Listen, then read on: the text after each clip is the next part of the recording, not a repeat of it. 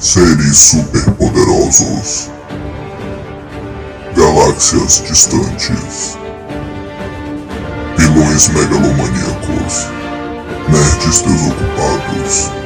Você está ouvindo o Excelsior Cast.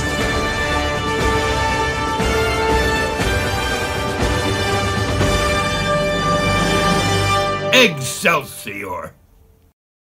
Atenção, este podcast contém spoilers. Luke Skywalker was just a farm boy until he received a mysterious message. Help me, message. Obi-Wan Kenobi. You're my only hope. The rescue of beautiful princess I'm Luke Skywalker. I'm here to rescue you. Too short for a stormtrooper. and defend the forces of freedom against the Death Star. Here it comes. The winner of seven Academy Awards, the legendary Star Wars. Rated PG. Starts Friday at a theater near you.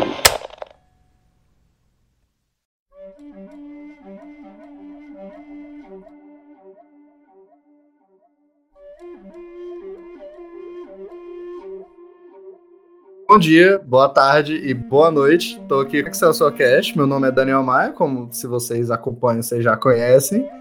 E eu tô aqui com o meu amigo Cláudio Modesto de volta. Modesto, fala aí. E aí, Brasil, e aí, família, tudo bem? Adivinha quem saiu de novo do banco de reservas do Excelsior Cast? Olha aí, Olha conseguiu. só que honra, rapaziada. Muito obrigado. É, manda aí, a gente tá sozinho hoje? Não, não estamos sozinhos. Estamos muito bem acompanhados, por assim dizer. É, nossa, estamos aqui no nosso primeiro episódiozinho crossover, que aqui é com o Universo dos Cabaços. Por favor, se, se apresentem aí, fala quem são vocês pro público. Opa! E aí, cabaços e cabacitas, estamos aqui invadindo esse podcast. É isso mesmo, somos do universo dos cabaços. Eu sou o Vandeco. E eu sou o Sir Jones, o verdadeiro cabaço. E, gente, eu sou cabaço graças a esse Vandeco que está aqui com a gente. Ah, nossa, nada a ver isso. E o Cláudio é muito mentiroso, que ele falou que é um prazer gravar com a gente. Não é nada, é mó merda, cara. Que isso, que isso. Chamaram os piores caras pra gravar podcast com vocês.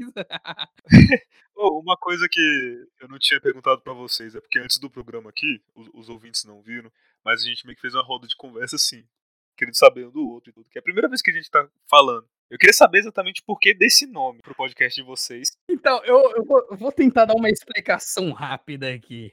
Lá. Porque, tipo assim, é, é- é, na escola, é, os nerds em si eram chamados de cabaços, porque não pegavam ninguém, porque não iam pro coito, se é que vocês me entendem.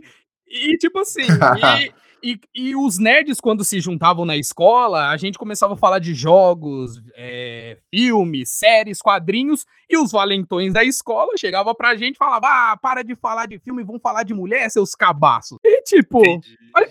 que, que origem besta pra caramba. Quer completar, Sérgio? Não, é exatamente isso, meu. Era... Isso foi exatamente a nossa vida, né?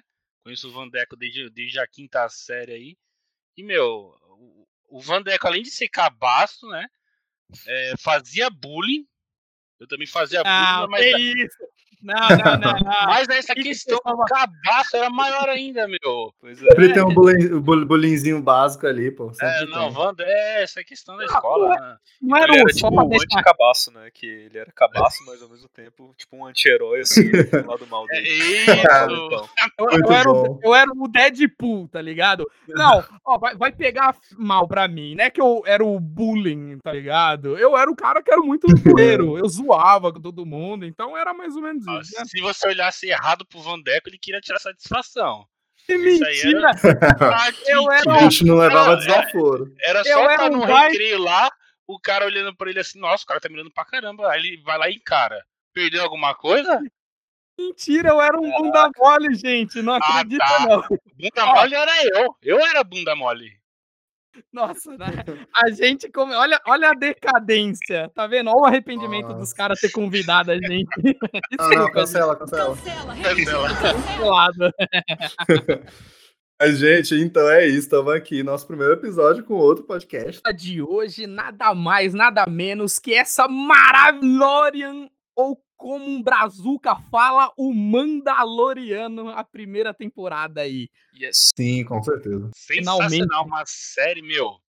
Sem palavras, no words. Cara, e tipo assim, é, foi, a foi a melhor coisa de Star Wars. Depois de três filmes, me desculpem aí os fãs que estiver ouvindo. Tipo, depois desses três últimos filmes, né, que é a trilogia sequel, cara, desculpa, decepção. E, e- e essa série foi o que salvou, assim, vamos se dizer, Sim, atualmente. Não, eu até coloquei lá no. Coloquei lá, gente, na moral, melhor coisa que fizeram de Star Wars. Então, e a Kathleen Kennedy, mano, ela não, não, assim, sei lá, ela só entregou a Deus dará pros caras, assim, eu não sei como ela continua presidente da, da Ela Lucas não presta, Filmes, não. Mas, então, falando de Mandalorian, assim, tipo, Modesto, manda aí, tipo, o teu overview aí, o que, que tu pensa da série em geral. E, mano, o que, que tu manda? Fala aí. Cara, eu gostei, gostei da série, achei maneiro. Eu tava assim, né, com vontade de ver quando eu já tava vendo algumas coisas sobre ela antes de começar a gravar e tudo. Mas aí quando eu vi que era o Pedro Pascal que ia fazer o Mandaloriano, eu fiquei maluco pra assistir. Nossa, sim, velho. E aí esperei, né, lançar o Disney Plus. Aí assim que já lançou aqui no Brasil, eu fui já já maratonei, né? É isso aí, gente. O Modesto, ele é, ele é a maior arma do Brasil contra a pirataria, se é que vocês não sabem. DVD pirata é crime. Filme em DVD só original. Ah, Sou contra 100%. Sensacional, certíssimo. Ele é o nosso herói, moleque. O Brasil só tá aí ainda por causa do Cláudio e vocês não sabem. é, bem, é bem isso mesmo, Não, cara. Ah, cara, É um risco muito grande. Não teve aquele pessoal lá que recebeu a notificação lá que tava baixando os filmes da Imagem Filmes lá pelo Popcorn Time? Teve. Os caras estão Sim. tendo que pagar uns 3 mil reais. É, nossa, Deus. Ah, cara, nada que um belo torrent hoje não resolva. Eu sou um cara pobre pra assinar esse negócio de Disney Plus, essas coisas, então assiste Piratão mesmo. Desculpa, fui Pô, mas aí o Piratão, os caras eles estão ouvindo, o cara ó. já pega a senha do seu cartão e aí já era. Já Não, era, cara. Ô, A polícia tá filho, ouvindo, é, já era. vou, vou ser preso agora. Desculpa, galera, ó. Crime É, assistir Mandaloriano. É, já, já tá. Sai, aqui é a polícia. É, não é, né? Os caras batendo na sua porta. Eu já ouvi uma batida aqui, eu me assustei, de verdade, cara. É o gato Sim. pulando aqui, mas. Pois é, mas eu eu achei irado a série, eu gostei bastante. A gente tá aqui falando só da primeira temporada. Sim, né? sim, hoje vai ser só a primeira temporada. É, eu sou, eu sou um cara que gosta muito assim dessas coisas estéticas e, o- e o visual da série, assim. Aquela armadura dele e tudo é Nossa, bastante foda, bonito. foda. Aquelas cenas no deserto, Foda, sabe? cara. Na primeira, Pô, assim. bom demais. E, cara, e o Baby Yoda, né? Ele é super fofo. super Maravilhoso. Que Nossa, maravilhoso, cara. É É, sensacional.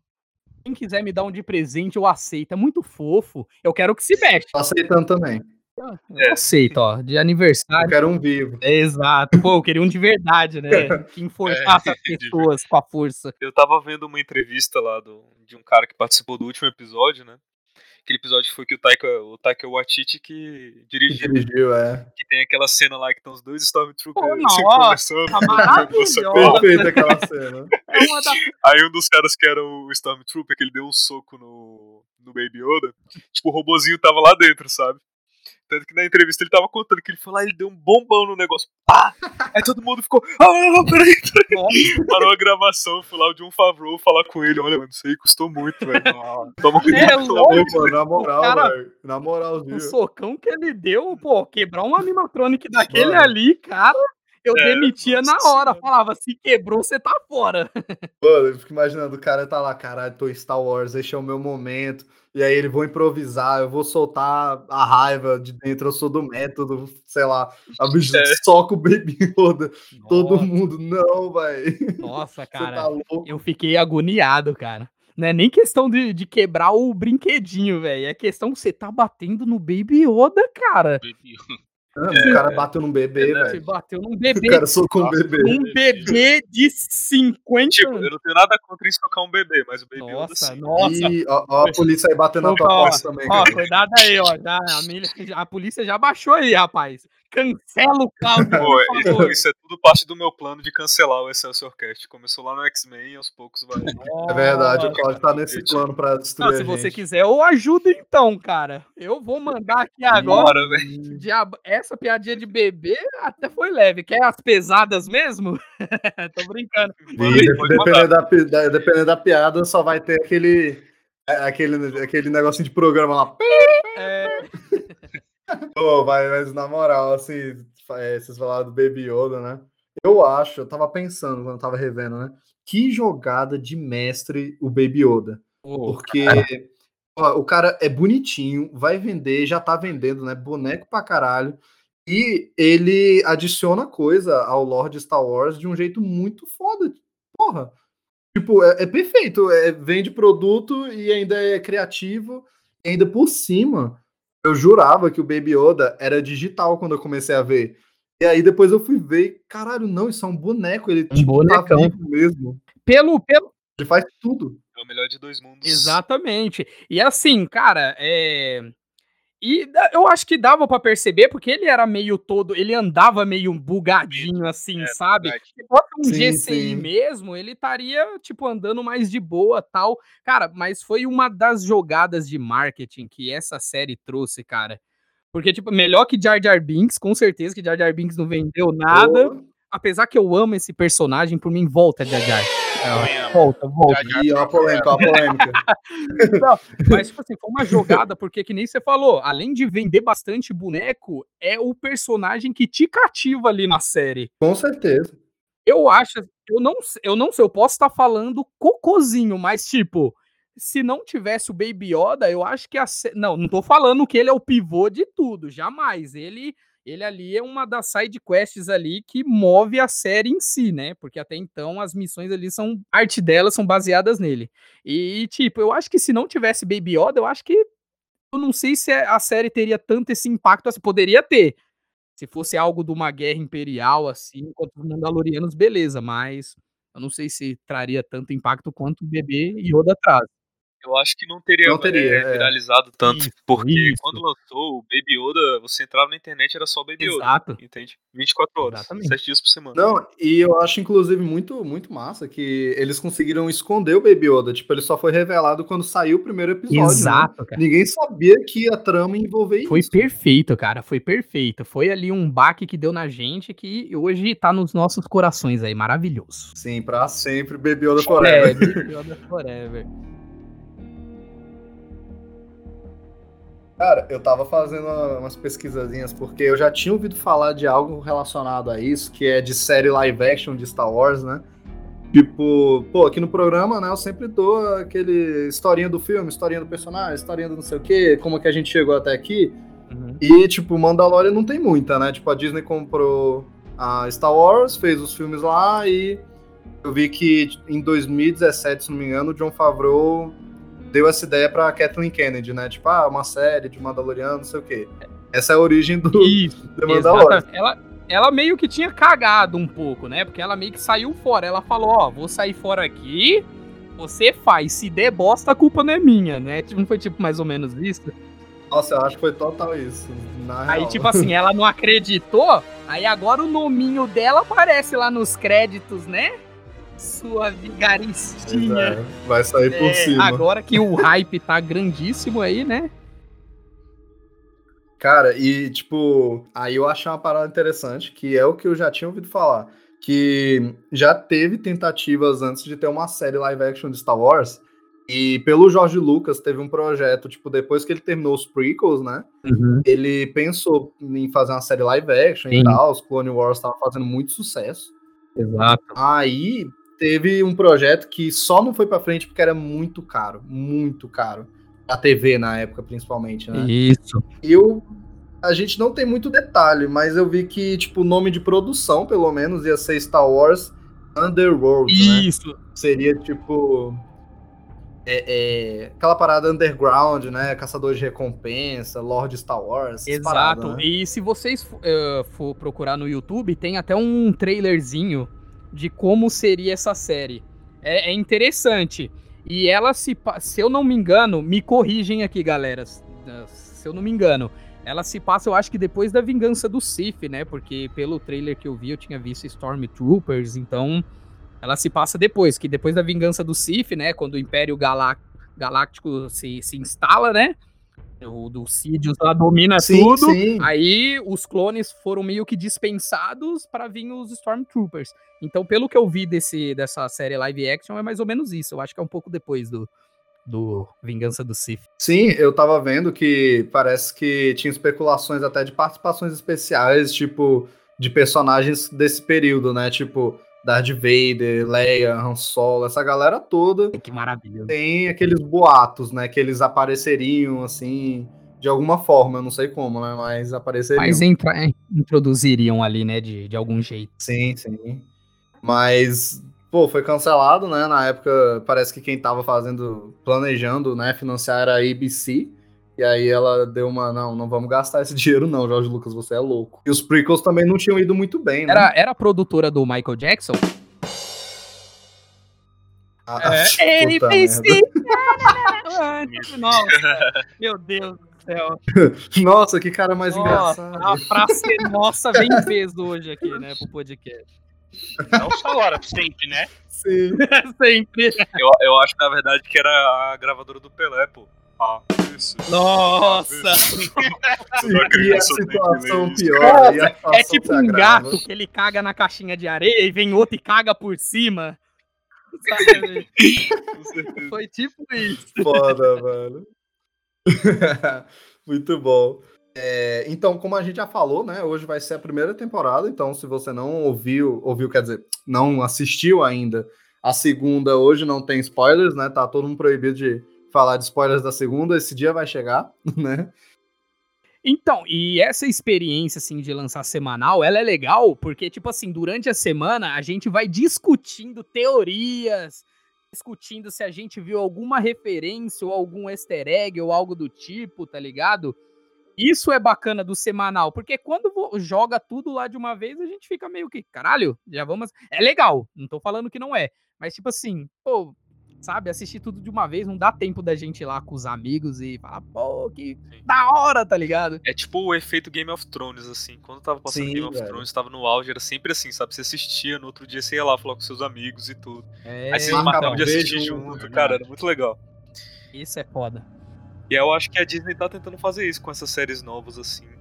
É, Demais, agora começou, né? Começou o WandaVision, né? E vai ser assim também, um por semana e pra ir teorizando. E eu acho ótimo, sabe? É, Dura mais também.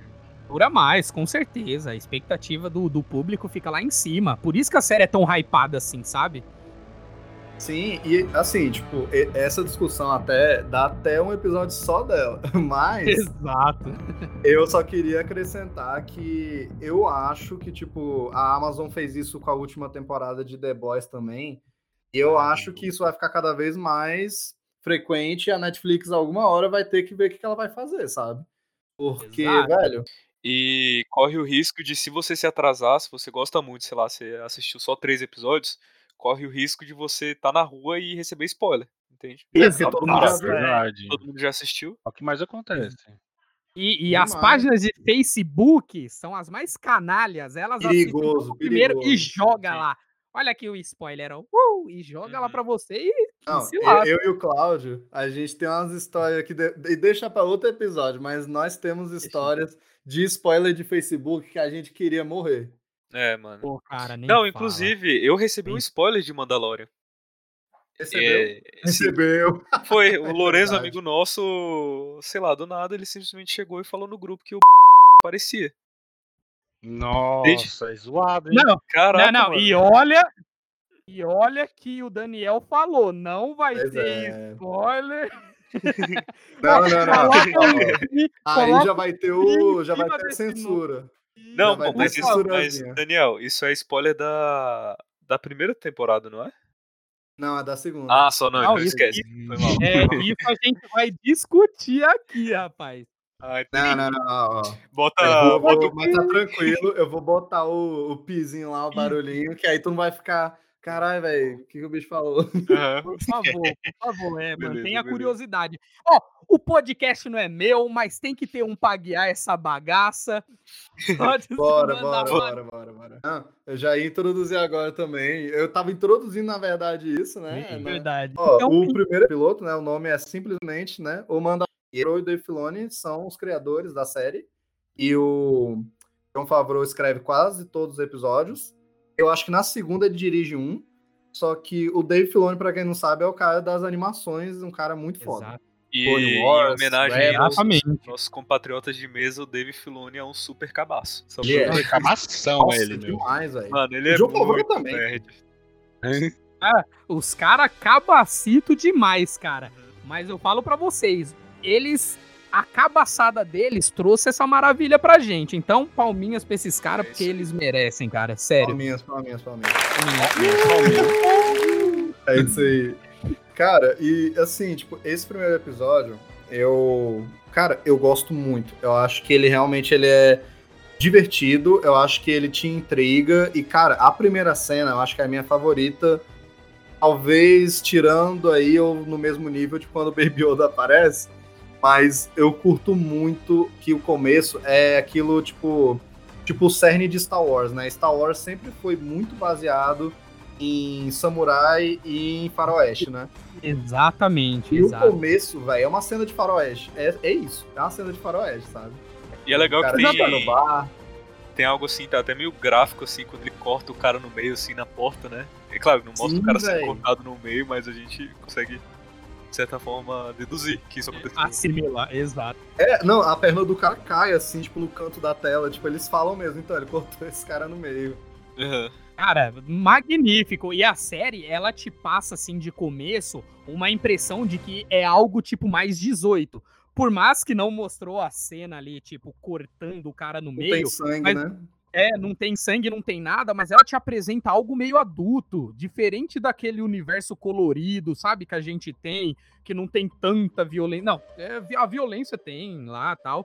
Mas, tipo assim, você vê, pô, o cara, quando ele dá a pancada lá nos inimigos, lá no bar, você vê uns barulhão assim, sabe, pum, pum, que é um negócio meio adulto, assim, sabe? Uhum. É que nem você falou, é, é, é aquele começo meio velho oeste, cara, do mocinho chega, do Clint Eastwood chegando ali, sabe, no Demais, salão, estúdio. e todo mundo olhando pra ele, tipo, esse cara não é daqui, é um É o forasteiro. Sem Nome. Sim. E ele é durão, né, velho? Faz tempo, assim, que eu não vi um personagem, assim, protagonista tão durão. Tipo, Ele é bem brucutu mesmo, né? É. Sim. Ele é um brucutu, mas tipo assim, ele é um brucutu que não é aquele cara apelão. Ele é Não, um não. cara que ele tem a sua dificuldade, sabe? Tipo Sim. assim, então, é, conforme vai passando, passando os episódios, você vê que ele vai apanhando, que ele vai tomando dano, sabe? Ele é o cara, É. assim, vamos se dizer, foda, é um Mandaloriano foda, mas ele não é aquele foda no sentido que, tipo Steven Seagal. Ninguém encosta em mim, sabe? Ninguém bate em mim. Não, o cara É, ao mesmo tempo que nem, o- que nem o- só rapidinho falar que o Vandeco falou dessa, dessa dificuldade, mas ele mesmo assim, eu acho que eu percebi, né? Todo o entorno do Mandaloriano, o personagem, pra mim, mano, sempre foi Beres. Mano, e ele traz essa essência de cara de que, meu, ele não tem medo de nada, vai com tudo, mesmo tendo essas dificuldades, o cara, meu, manda ver, de verdade. Sim, e isso que vocês falaram, tipo, dele também, ele é brucutu, ele é o cara foda, mas ele também apanha, eu acho que eles fazem na medida certa. É uma coisa meio, tipo, como Duro de Matar fez, assim, tipo, o cara é foda, mas ele fica todo fodido até o final do filme, né? É uma Exato, coisa meio cara. assim. E ele vai evoluindo, tipo, eu sinto que ele vai melhorando como caçador de recompensas, como guerreiro, no decorrer dos episódios e tudo. Só que ele é foda. E ele também é, é- é aquele cara, tipo, ele é durão, mas ele é calmo também, né? Ele fala, eu sinto isso, pelo menos, tipo, ele é todo calmo, tipo, tô- essa é a minha vida, então foda-se, né? Chega lá pro. Eu acho muito legal quando ele chega pro cara que ele, quer Ele pegar é no frio bar. e calculista. Frio e calculista, sim.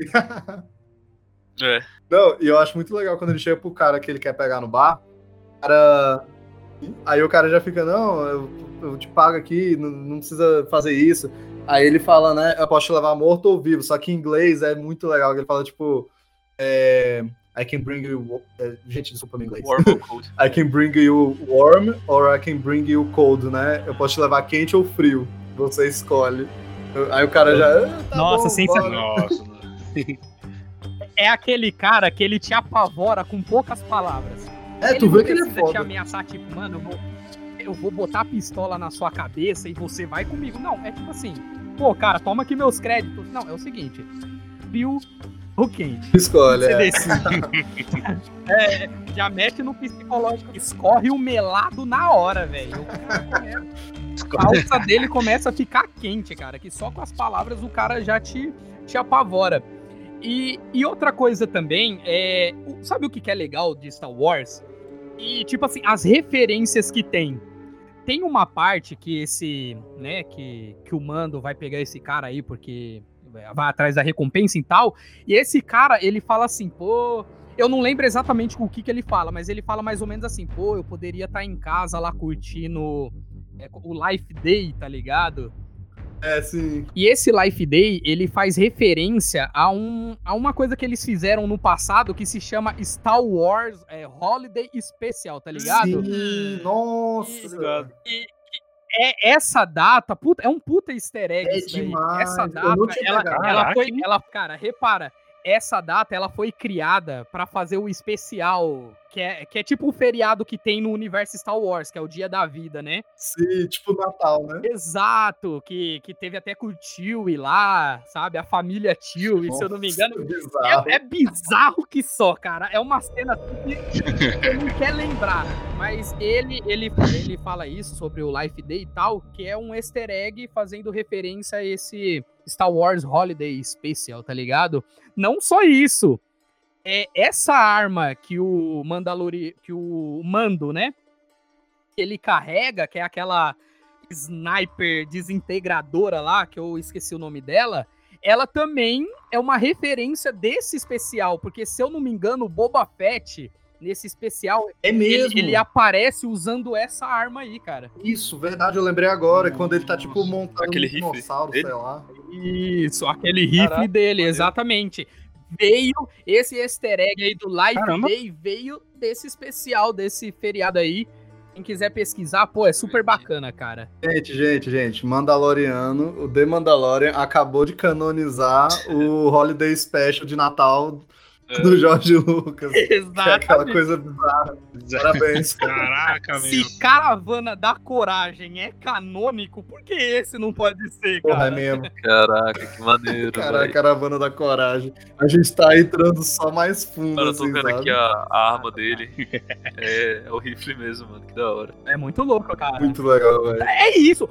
O universo do- dos cabaços só traz informação boa, rapaz. Você acha que a gente vai vir aqui esculhambar o negócio? Ah, É, pô. E assim, é, nesse primeiro episódio, eu acho muito importante, tipo, esse começo muito foda, muito badass dele, né? Porque ele coloca, pô, esse cara é frio, calculista, igual tu falou. Ele é assassino, ele só tá lá pra pegar e ganhar o dinheiro e tudo, né? Só que, primeiro, logo no começo, a gente já, perce- a gente já percebe é, alguns traços dele, tipo, né? Ele tem preconceito contra droids, né? E ele também não quer pegar serviço do Império, né? Ele diz lá que não trabalha pro Império e tal. Apesar de que ele pega, né? Por causa do dinheiro, que é muito, né? Que é do, Beskar. do metal, né? O Basker, né? O né? o Beskar, é, exatamente. Máscara. Mas eu, eu creio É a Isso. recompensa. Ele só pega esse emprego porque o Apollo Creed, né, que é o conhecido dele lá da guilda, né? O Pô, muito o. Apollo, o Apollo muito tá na série, cara, que maravilhoso. Fiquei muito O feliz. Incrível. E, tipo assim, talvez ele pegou esse serviço por ser da mão dele. Eu acho que se fosse da mão de algum imperial ou do cliente mesmo, né? Que foi o que. Eu acho que ele não pegaria. Mas como ele viu ali que era Verdade. Beskar, ele falou: opa, calma aí. Isso aí é coisa do nosso É, povo. no começo ele só tem o capacete, né? Que é de Só o capacete, desse material. exato, só o capacete. Pois é, e assim, é, o cara pega, né, vai lá, e no planeta que ele vai, né, pra achar a coisa, né, que ele não sabe o que é, aí tem um personagem que eu adoro, que é interpretado pelo Nick Nolte, é um ator antigo aí do cinema, que é o, caralho, o Quill, o Ai, Smoke. que maravilhoso, que personagem. Meu Deus. Cara, eu vou chorar nesse podcast, viu? Só Ah, esse personagem é da hora, velho. Chore. Chore. Oi, o- Esse personagem é O maravilhoso. contratante dele lá do Império é o Herzog, o diretor Herzog. É, o ator também muito, É, muito o foda, cliente, né? É bem Eu tava mesmo. vendo que ele, inclusive, ele, tipo, ele nunca viu Star Wars, ele nem sabia o que era. E aí chamaram ele, e o bicho se interessou, aí ele disse que leu algumas coisas lá sobre o The Mandalorian só, né? Aí ele, pô, legal, tipo uma, uma fantasia no espaço. E ele fez, só que ele não sabe nada de Star Wars. Pô, por, Isso é, é um é, e por mais que ele não saiba tanto Wars, mas ele fez um bom ali. Ele, no começo, ele parecia muito ser o vilão daí, até pra um cara do Império, que é aquele cara que, tipo, mano, sabe, bem É, friozão, nazistão. estilo manda-chuva, é, bem nazistão mesmo. Ficou legal, gostei. Ficou. Mas é, é, tipo o que a gente tava falando lá do outro personagem, né? Do Quill. Eu, sei lá, tipo, ele é um personagem profundo? Não é, mas Mandalorian, e principalmente assim, acho que Star Wars em geral, tem um negócio de criar personagens que às vezes eles não têm tanta coisa, tanta profundidade, mas ao mesmo tempo eles são legais, a gente gosta deles, a gente se importa, sabe? E aí parece que eles têm muita profundidade. É o que eu sinto com o Quill, sabe? Tipo, sei lá, personagem legal, visual massa, sabe? Sim, e, e se eu não me engano, a raça dele, né, que é a é Ignaut, se eu não me engano, se eu não me engano, é, eles apareceram no, no Império Contra-Ataca, né? Quando eles estão em Bespin lá, eles são tipo serviçais lá do, do Lando Calrissian. Por favor, me corrijam. Ah, tô ligado. Então, e essa raça, ela é muito conhecida por ser meio que escravos do Império, né? Depois que o Império Ele até ele fala ele disso, fala né, de que ele foi exato, escravo. ele foi escravo, que ele trabalhou anos pra poder ter a liberdade. E isso que eu achei legal desse personagem, o tanto que ele é foda, porque eu, pelo menos até onde eu vi ali, eu senti é um personagem que buscou por redenção. Tipo assim, eu fiz muito, assim, não é que eles são da parte da maldade, mas eles trabalhou praticamente pra maldade, né? Que, que é o, que é império. E ele meio que queria buscar a redenção dele. Por isso que ele ajudava cada caçador que passava lá, que além de trazer paz, ele queria fazer, sei lá, algo de útil. É demais. E, e, é, pô, eu só queria comentar assim. Eu não sei se vocês sabem como é a cara dele, mas eu acho incrível que o Nick Note faz a voz, mas ele não tá lá, já que o personagem ele é, né, é uma pessoa pequenininha e a, a cara dele é toda, né, animatrônica e tudo. Só que, nossa, eles são muito parecidos. Eu, eu tenho certeza que se inspiraram na cara do, do Nick Note pra fazer esse boneco. Eu acho isso incrível, sabe? É pior que é igual Tipo- mesmo. Que o Nick Note tem um, ca- É, um carão é grandão, né? verdade. Tipo, É o nariz também, é meio pra cima, assim, não sei. E quando eu vi a série, eu não fazia ideia de que o Nick Note tava na série. E ele tem uma voz muito característica, né, e tal. Aí quando eu comecei a ver, aí eu meio que reconheci a voz, mas disse, não, mas não sei de quem é, não. Aí foi passando o episódio, eu olhei a cara do boneco, eu, cara, esse boneco parece o Nick Note. Aí quando terminou o episódio, apareceu o nome dele, eu, caralho, eu não acredito. caraca, é ele mesmo, velho. Olha aí.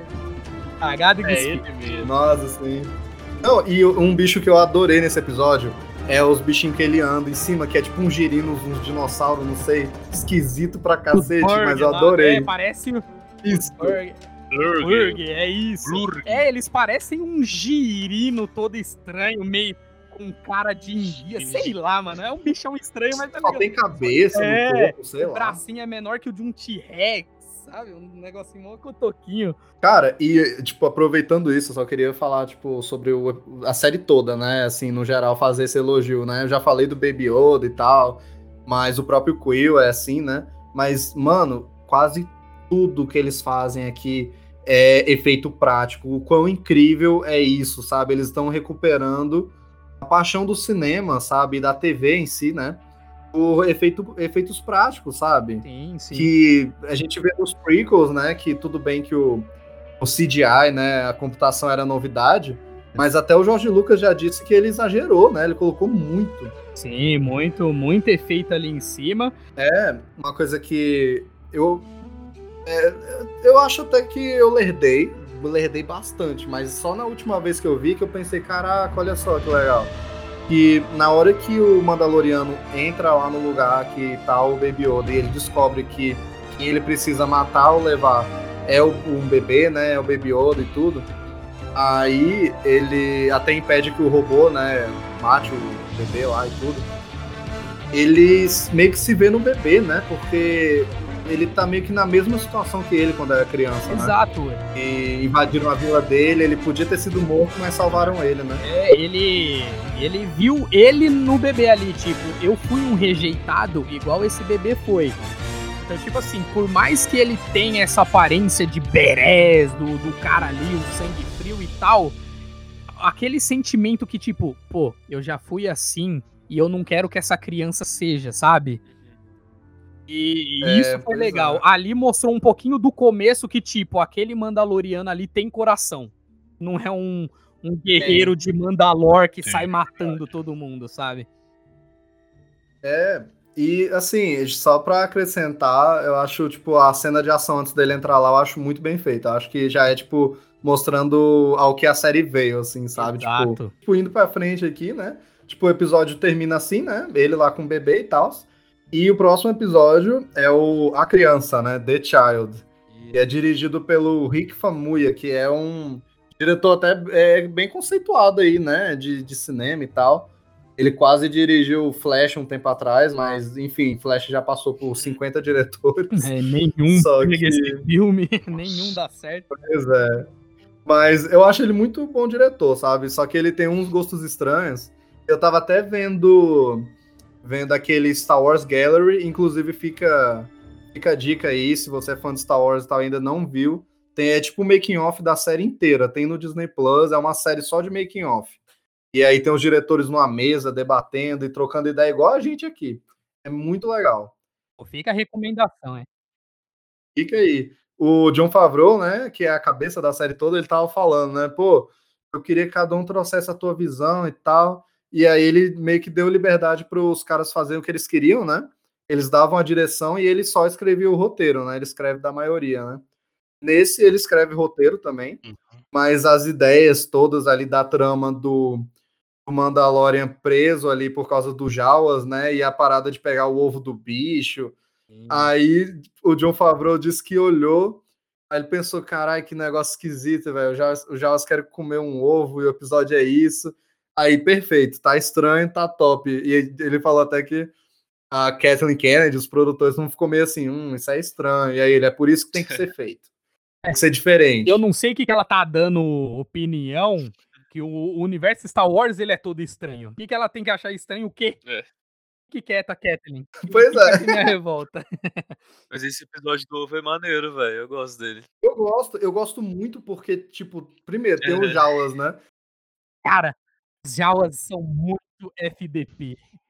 Os personagens são muito puta. FDP, cara. Os caras te roubam, você vai pra pegar seus negócios de volta e você ainda é cobrado pra pegar o negócio de volta. Ah, meu filho. Se eu tivesse um blaster, rapaz. Cara, e a, e a música? Cara, pau. não, E o é, tema do eu- Mandalorian que fica tocando pelo episódio inteiro, aí quando ele tá indo Mano, encontrar os Jawas, pois é. tipo, o Mano, Nick Note lá tá na frente dele, levando ele, aí, tipo, a câmera meio que passa pelo Nick Note e mostra ele bem na hora da. Nossa, arrepia, não arrepia. Uh, uh, uh. Muito melhor. O tema, já que tu falou, já vamos dedicar um espacinho só pra falar disso, que, cara, eu acho que uma coisa que também me machucou muito nos novos filmes de Star Wars é a falta de músicas boas e músicas novas, porque se tu pensa, Star Wars clássico, tem todas aquelas, né? Tipo, o tema da luta com o He-Man e tudo. Cara, e, e- e É. o cara é tão bom que ele conseguiu juntar dos dois mundos, né? Ele tanto conseguiu criar uma trilha futurística pra aquele universo, misturando o universo faroeste, que essa música é muito faroeste também, cara.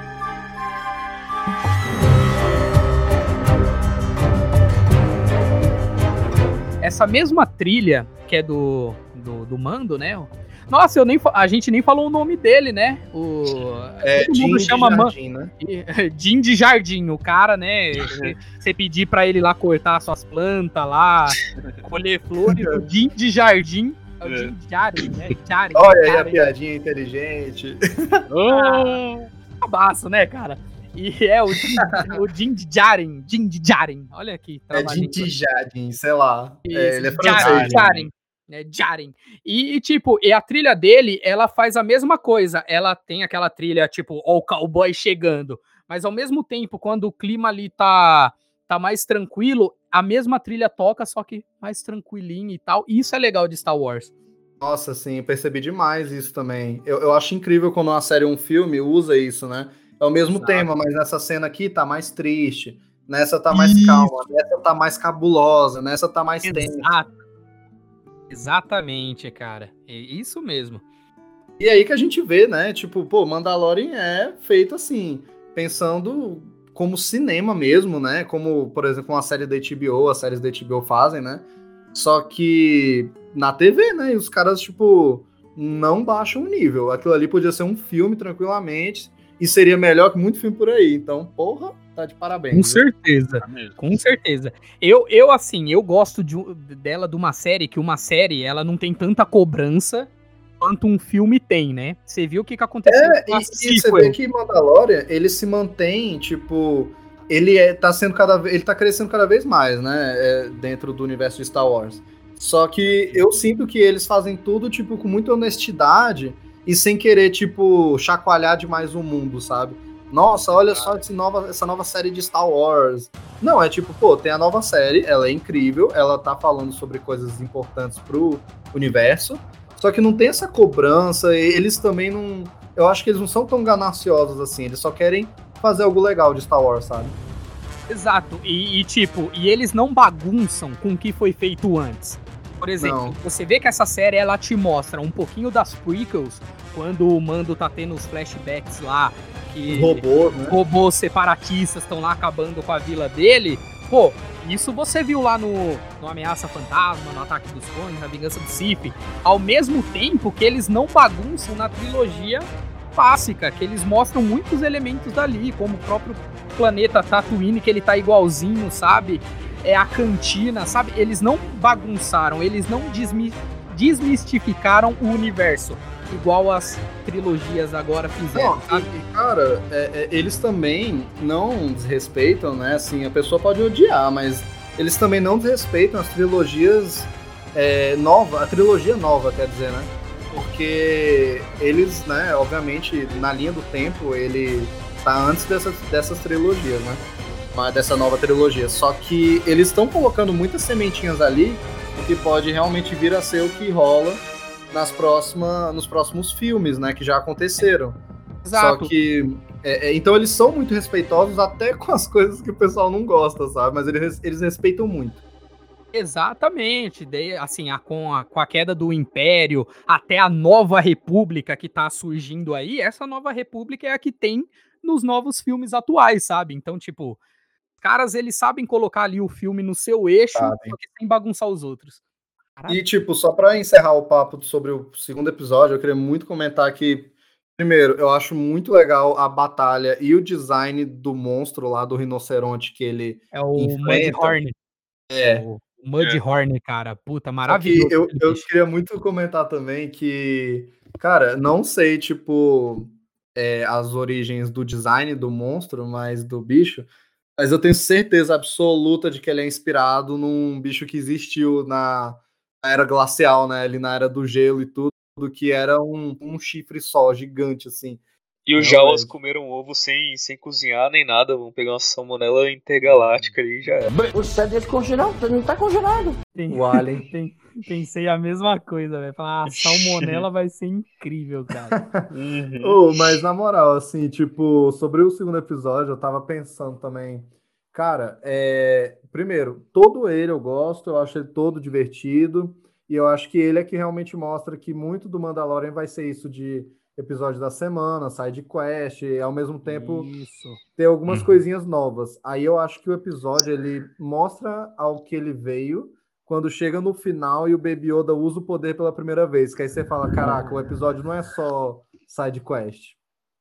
ali mostra é, o, o que é aquela coisinha, né? Tipo, peraí. A criança, além de eu salvar, ela tem algo de especial. E ela, E eu quando acho o muito Mando- legal que o, o Mando, ele não sabe o que é Jedi e o que é força, né? Então ele fica estranhando, né? Isso, por mais que, né, a geração dos Mandalorianos sempre guerreavam com os Jedi, eu acho que essa história nunca chegou pra ele, porque ele não fazia a mínima. Quando ele olhou ali, era algo novo, tipo, que tipo de bruxaria é essa, tá ligado? É. Mas, mas é de arrepiar, cara. Quando o Iodinha lá bota a mãozinha pra cima e o Mudhorn, e o Mando, tipo assim, mano, fodeu, vou tomar uma chifrada aqui e já era. Que ele bota a faquinha todo trêmulo assim, tipo, só vem. Aí, Não, quando ele olha pra E, mano, frente e que- vê o Mudhorn flutuando, eu falei, nossa, que foda. Agora, é, é, indo pro terceiro episódio, né? Que é O Pecado, The Sin, né? Dirigido pela Deborah Shaw, é uma diretora que fez bastante coisa aí de TV, tipo Mr. Robot, umas paradas assim, sabe? E Bacana, bacana. é um episódio que é, esses, esses três primeiros é um arco inteiro, né? O que se encerra no terceiro, né? Que é como se Isso. fosse, tipo, um piloto separado em três, eu acho, né? Porque é o que vai guiar o resto da série, são esses três primeiros episódios, né? Que é onde ele entrega o Baby Yoda e aí ele se arrepende, pega de volta e tal. É quando ele assume que, não, eu não sou só um caçador de recompensas, né? Eu que tenho um coraçãozinho dentro desse Beskar aqui, cara. É, Ele olha assim e fala, eu tenho um coração, não é, não é só matar Uhum. os outros por, por créditos, tá ligado? É, e é nesse que ele, né, ele entrega lá o Baby Yoda, recebe a recompensa e aí ele faz a armadura inteira maravilhosa lá de Beskar. Nossa, cara, lindona. É, assim, uma das melhores armaduras mandalorianas que eu já vi desde Clone Wars e Rebels, cara. É uma da. assim, É maneiro. Chama É bonito, muita velho. atenção. E realmente, que é brilhante, onde ele passa, sabe? E, e é legal que lembra muito um jogo de RPG. O, é, o jogo de RPG, né? Que você vai fazendo as side quest, vai Nossa, ganhando um dinheirinho demais. e vai upando, tá ligado? Não, ele tu ainda falou, não tá overpower aí. Tu falou overpower. disso aí, era uma coisa que eu tava esquecendo de falar, então obrigado, mas É, Cara, pra Mandalorian, isso, Mandalorian me lembra muito jogo, velho. Não só tipo RPG, mas jogo em Hum. geral, em geral mesmo, porque velho, é isso, sabe? O cara tem as side quests, ele vai lá, resolve as missõezinhas, pega as recompensas e volta pra manter a jornada principal, né? E aí também, pô, ele vai dando upgrade, ele tem a mina lá do que crafita as coisas pra ele, né, que vai cara. dando Armeira, os cara. itens e ela não sai Uhum. daquela sala. É igual o jogo, ele chega, a bicha tá lá. Aí ela dá É ela pra verdade. ele. Exato, realmente, pra você ver que a armeira ela, ela é tão ali pra essa religião, né, Pra esse credo, Uhum. que ela tipo, mano, eu não saio daqui, é aqui que eu vou viver e é aqui que eu vou morrer, sabe? É, Nossa, e ela é uma é muito personagem. bacana. Pode falar. É muito bacana esse elemento da, da religião e da tradição, assim, né? Isso. Dos Mandalorianos, especialmente dele, porque ele é um, um Mandaloriano até é, bem devoto, assim, né? Ele não tira o, O Isso. capacete nunca. o capacete, ele tem é, toda a situação lá com o Beskar e tudo, que é meio que um metal sagrado pra eles. Exato. E, cara, muito, muito maneiro. E assim, Muito você legal. falou aí do capacete, né, velho? Eu acho muito impressionante e corajoso deles falarem, vamos fazer uma série onde o protagonista não mostra a cara. Nunca, né? Tipo, a gente vê em certo momento, né? Só que é, as, as emoções da série, tudo e tal, é tudo na voz e no corpo. E a gente fica tentando imaginar, pelo menos eu fico assim, tipo, qual a expressão que ele tá naquele momento dentro do capacete. é verdade. É verdade, cara. E, e, e pelo, só pelo olhar ali do capacete, a gente já consegue entender bastante coisa. Dá, dá. Mesmo, mesmo sendo aquele olhar frio, que não tem sentimento nenhum, é só um capacete, mas você consegue perceber pela gesticulação dele que, pô, Sim, quando meu, ele é- tá triste, quando ele tá meio que, tipo, pô, desesperado por uma certa situação, isso que é legal. Meu, na, na hora que ele faz aquelas paradas, dá uma olhada pro Baby Yoda, meu, aquilo lá você já sente dentro do coração que, meu, Tá apertado. ele tá, tá apertado, meu. Eu falei, vou ajudar esse, esse, esse meu bebezinho aqui, meu, porque o bagulho vai feder. E, meu, só da, da atuação dele, você já dá pra perceber, meu. Dá, Atuação dá. gestual, né? Sim, velho. E, e eu acho muito massa que, tipo, o Pedro Pascal, né, apesar dele praticamente emprestar só a voz, né, tipo, ele não precisaria estar lá dentro, né? Só que ele tá. Aí parece que eu vi que no próximo episódio ele é, não fez, ele não podia no, na agenda, eles botaram um dublê, ele só dublou depois, às vezes ele faz isso, mas só quando não dá mesmo, né? E tá, é uma parada que eles podem fazer mesmo, já que não tem rosto. Só que muitas vezes ele tá lá dentro e é uma coisa que ele poderia nunca estar. Exato. é tipo assim, eu só vou dublar isso daqui e já era. O dublê Sim. faz o resto por mim. Eu penso muito isso quando eu lembro, tipo, é, de Guardiões da Galáxia, que, tipo, é, tem lá o, o Guaxinim, né, o Rocket Raccoon, Aí o cara que dubla ele é o Bradley Cooper, né? E, pô, dubla muito bem, perfeito. Só que aí quem que cria muitas falas, quem que faz os gestos, é o irmão do diretor, que se veste de verde e tá lá no set. Isso faz eu ficar, pô, né? não é o Bradley Cooper, então, que é a alma do, do personagem. Exato, ele é só a personagem. voz. Pois ele é. é. só a voz, exatamente. Então Mas aqui você não, não. consegue sentir tanto, mas aí você vê que realmente é o Pascal que tá ali dentro. É, Feio, velho. né? Hum. Feio, E, por mais cara, que as pessoas não concordem, Feio, mas. Não, Pascal Eu é discordo. bonito. Pascal é bonito. Ele é lindo. Ele é lindo, Tá é. bom. É, lá no Romão. mundo invertido do Stranger Things, lá ele é lindaço. Ao- aos olhos de Deus, ele é lindo. Ah, isso que nossa, importa, é tocou isso meu que coração importa. agora. Não, né? Não, não tenho mais argumento pra isso. Oh, mas eu acho muito massa nesse episódio, tipo, o final lá que ele vai sair da cidade, né, com o bebê, e aí todos os caçadores de recompensa ficam em volta dele, e ele fala, mano, vou tancar, vou matar todo mundo se precisar, né? Exato. E eu acho muito foda que esse episódio, né, ele também meio que encerra a parada ali do. do encerra assim, tipo, bota um arco, um, um fechamento ali num arcozinho de ele com a tribo dele e tal, né? Porque eles vêm ajudar ele no final, né? Eu acho muito foda. Isso. Se não fosse por eles, né, não tinha nem tido série. É, então- Exatamente, cara. E é uma cena, pelo menos assim, foi um dos episódios meus favoritos. Foi esse, o Pecado, né? O terceiro. Por ver que, tipo assim, não importa o que aconteça, os Mandalorianos, eles são sempre unidos. Eles sempre lutam pela mesma causa, pelo É ideal, o This is sem the way. abandonar. Isso, This is Uhum. the way, cara. E é Do you maravilhoso. know the way? Aquela, aquela cena quando. Lembro disso toda vez. Do you know the way? É É. da hora demais. E, meu, e essa cena você fica ali todo aflito, tipo, meu Deus, ele vai morrer. Quando vai ver, começa a chegar aquela frota voando. É maravilhoso. Não, e a cena final ali dele voando na nave, que aí vem o cara de, de jetpack, né? Com a mochila Uhum. O cara que tretou lá, com ele ainda. Que tretou com ele. Aí ele olha lá, eu preciso de uma dessas. Aí já dá aquela piscadinha pra, pro espectador, assim, né? Pra Isso, gente. É. Tipo, ele vai ganhar uma dessa, pode ter certeza. Eu achava que aquilo era mais pra planar, ou voar pouco, assim. eu Não sabia que era um jato desse, dessa maneira, não. Não, fi, jetpack Voa não é, tão alto assim. não é do Então, GTA San Andreas, não, pô.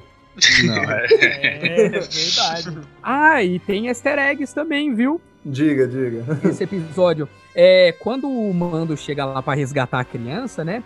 É, Percebe-se que. a- sabe o doutor, que é o doutor. hum, como é que é o nome do doutor? O mesmo? bichinho de óculos lá. Isso, é o doutor Piercing. É, Sei, esse é o sei. nome dele, doutor Piercing. Se vocês repararem, é, ele tem o mesmo símbolo de da fábrica de clones lá em Camino. Não sei se vocês vão lembrar É, lá eles do, até do Ataque falam, dos né, Clones. que ele é doutor em clonagem e tudo, né? Isso! E se vocês repararem na manga, na, perto do ombro, assim, na manga da, da roupa dele, é o mesmo símbolo que tem em Camino lá no, no Star Wars Ataque dos Clones. Pô, que massa, velho. maravilhoso, cara. Muito legal, é tudo bem pensado, né, velho? Tudo bem pensado. Porque depois, né, que o Império tomou conta, Camino, né, tipo, ainda continuou fazendo suas clonagens, mas não com, com, com o DNA do Jungle Fett. Começou a fazer de outras coisas, sabe? Não, o Baby Yoda mesmo eles querem pra isso, né? Exato. E, cara, aí o, o próximo episódio, né, que é o que o Pedro Pascal não participa, mas está lá em voz e espírito, né? É o Isso. episódio 4, é o Santuário Sanctuary, que é dirigido pela Bryce Dallas Howard, que é filha do diretor Ron Howard, né? Ela Hum, é a atriz lá do maravilhoso. Jurassic World, né? Ela É. mesmo. Isso, isso mesmo. E que tem parentesco com o Howard the Duck. Nossa, nada a ver também. Hoje eu tô uma... Hoje eu tô zorra total completo. Caraca, Howard the Duck é, é underground. Porra. É, mano. Tem que ver quem vai pegar essa referência aí, velho. Quem vai pegar? É. O Capitão América pegou. Eu entendi a referência. É só pra quem é, hein? Mas, velho, e esse episódio, é, eu acho que ele é o primeiro que realmente fala, tipo, tá, vai ter side quests que são só side quests, né? Nossa, No meio de cara. Mandalorian. Só que eu gosto muito desse episódio, eu acho ele muito divertido. Cara, esse episódio, ele só é bom por causa do AT-ACT lá, que é o Walker Imperial lá. que é aquela Uhum. tribo lá de daqueles bichos tudo louco que eles usam, né? Aham. É assim, é a parte mais legal que eu achei dali, mas esse episódio em si ele é um pouco fraquinho. Sabe, Ó, tipo assim, ah. não precisava ter, mas teve que é só pra conhecer a deusa, desculpa, eu vou falar aqui agora. A deusa Ah, maravilhosa, a nossa Gina Carano, cara. Mano, eu sou. Eu, eu já vou, já vou admitir aqui, vou admitir aqui. Eu sou, É. eu sou dessa mulher, não consigo explicar não. Ei, Pô, cara, eu também. A A gente briga. vai brigar aqui agora. Eita, porra, e o agora? E agora? dessa mulher, porque, meu, ela é São uma deusa. vocês dois contra o mando. Fudeu. Ele também tá disputando, velho. Adeus. Ah, Quem será que ganha? Beskar dele no tapa, cara, mas eu... a Gina, mano, a Gina, cara, meu Deus, que mulher. Por Que favor, mulherona, velho. Foda. Ela é top. Ela é do... E a personagem, Mas- velho, eu gosto muito da cara Dune, velho. Eu acho que ela é durona, mas tem aquela doçura também. Não sei, velho. Eu gosto muito daquela personagem. Sim, tem a doçura, Cara, a Cara mano. Dune é legal. Tipo, esse primeiro episódio aí que, que ela aparece, assim, foi, foi legal. Gostei das aparições dela. Só que teve momentos assim, cara, tipo, principalmente já no, no final da primeira temporada, que, tipo, e, e um pouco da segunda também, não vou entrar em spoiler nem nada. Mas chega um momento assim que, tipo, sei lá, ela fala uma coisa, a galera não tá, não tá nem aí pra ela, tá ligado? Tipo, a galera Nossa. caga Sério, assim. eu nem notei tipo, isso. Sim, mano, é engraçado. Ela fala, tipo, vamos por essa porta, aí a galera vai por outra porta Nossa, completamente Eu diferente. vou, eu vou notar isso, velho. Mano, eu tenta ver, perceber isso, velho. É, é, eu não cheguei a perceber isso, Tadinha, não. velho. Ô, Eu vou Tem bater um em todo episódio mundo que não ouviu específico, essa velho. mulher, velho. Eu vou bater em todo É. mundo. Nossa, Mas tem, tem até um episódio, um episódio específico na segunda temporada, velho, que, mano, eu fiquei, mano, não é possível não, velho. Essa mulher, coitada, velho. Tadinha. Não, meu Deus, tadinha. Qualquer coisa que ela falasse pra mim, eu faria. Eu viraria o gato dela na hora ali. Ela, mano, eu quero que você saia sozinho em frente ali uns 30 Stormtroopers. Mano, por você, eu enfrento até o Moff Gideon, o- ó sabe? o rei do gado aí, ó. O rei do gado aí. Mas o é, teve. Nesse episódio aí tem também a dona lá que tava dando em cima dele, né? Nossa, a bicha tava lá, mano. Deixa eu tirar esse Beskar aí, Verdade, pô. putz, e ele, bem a- this is the Tirar esse capacete aí, velho. Deixa eu tirar Pra tu ver como o cara é devoto, né, mano? Tava Cara, é lá. Nossa, ali. o cara é durão na queda, hein? Mas Não, mas vocês acho não acharam que- que foi algo Ah. meio forçadinho, um romancezinho que não era necessário? Porque, tipo assim, pô, eu Ah, acho que a mulher não se encantou pelo romance? Beskar dele, porque, tipo, do nada, Uhum. não sabe nem qual que é o rosto do cara. Se ela visse o Pedro Pascal, ela ia falar, mano, sai daqui e leva esse Não, Para, se ela visse o Pedro Pascal, ela ia dizer Não, agora mano. sim, moleque. Ela viu, ela viu a personalidade do mando, assim. É. E eu achei legal ter esse romancezinho pra mostrar como que ele é.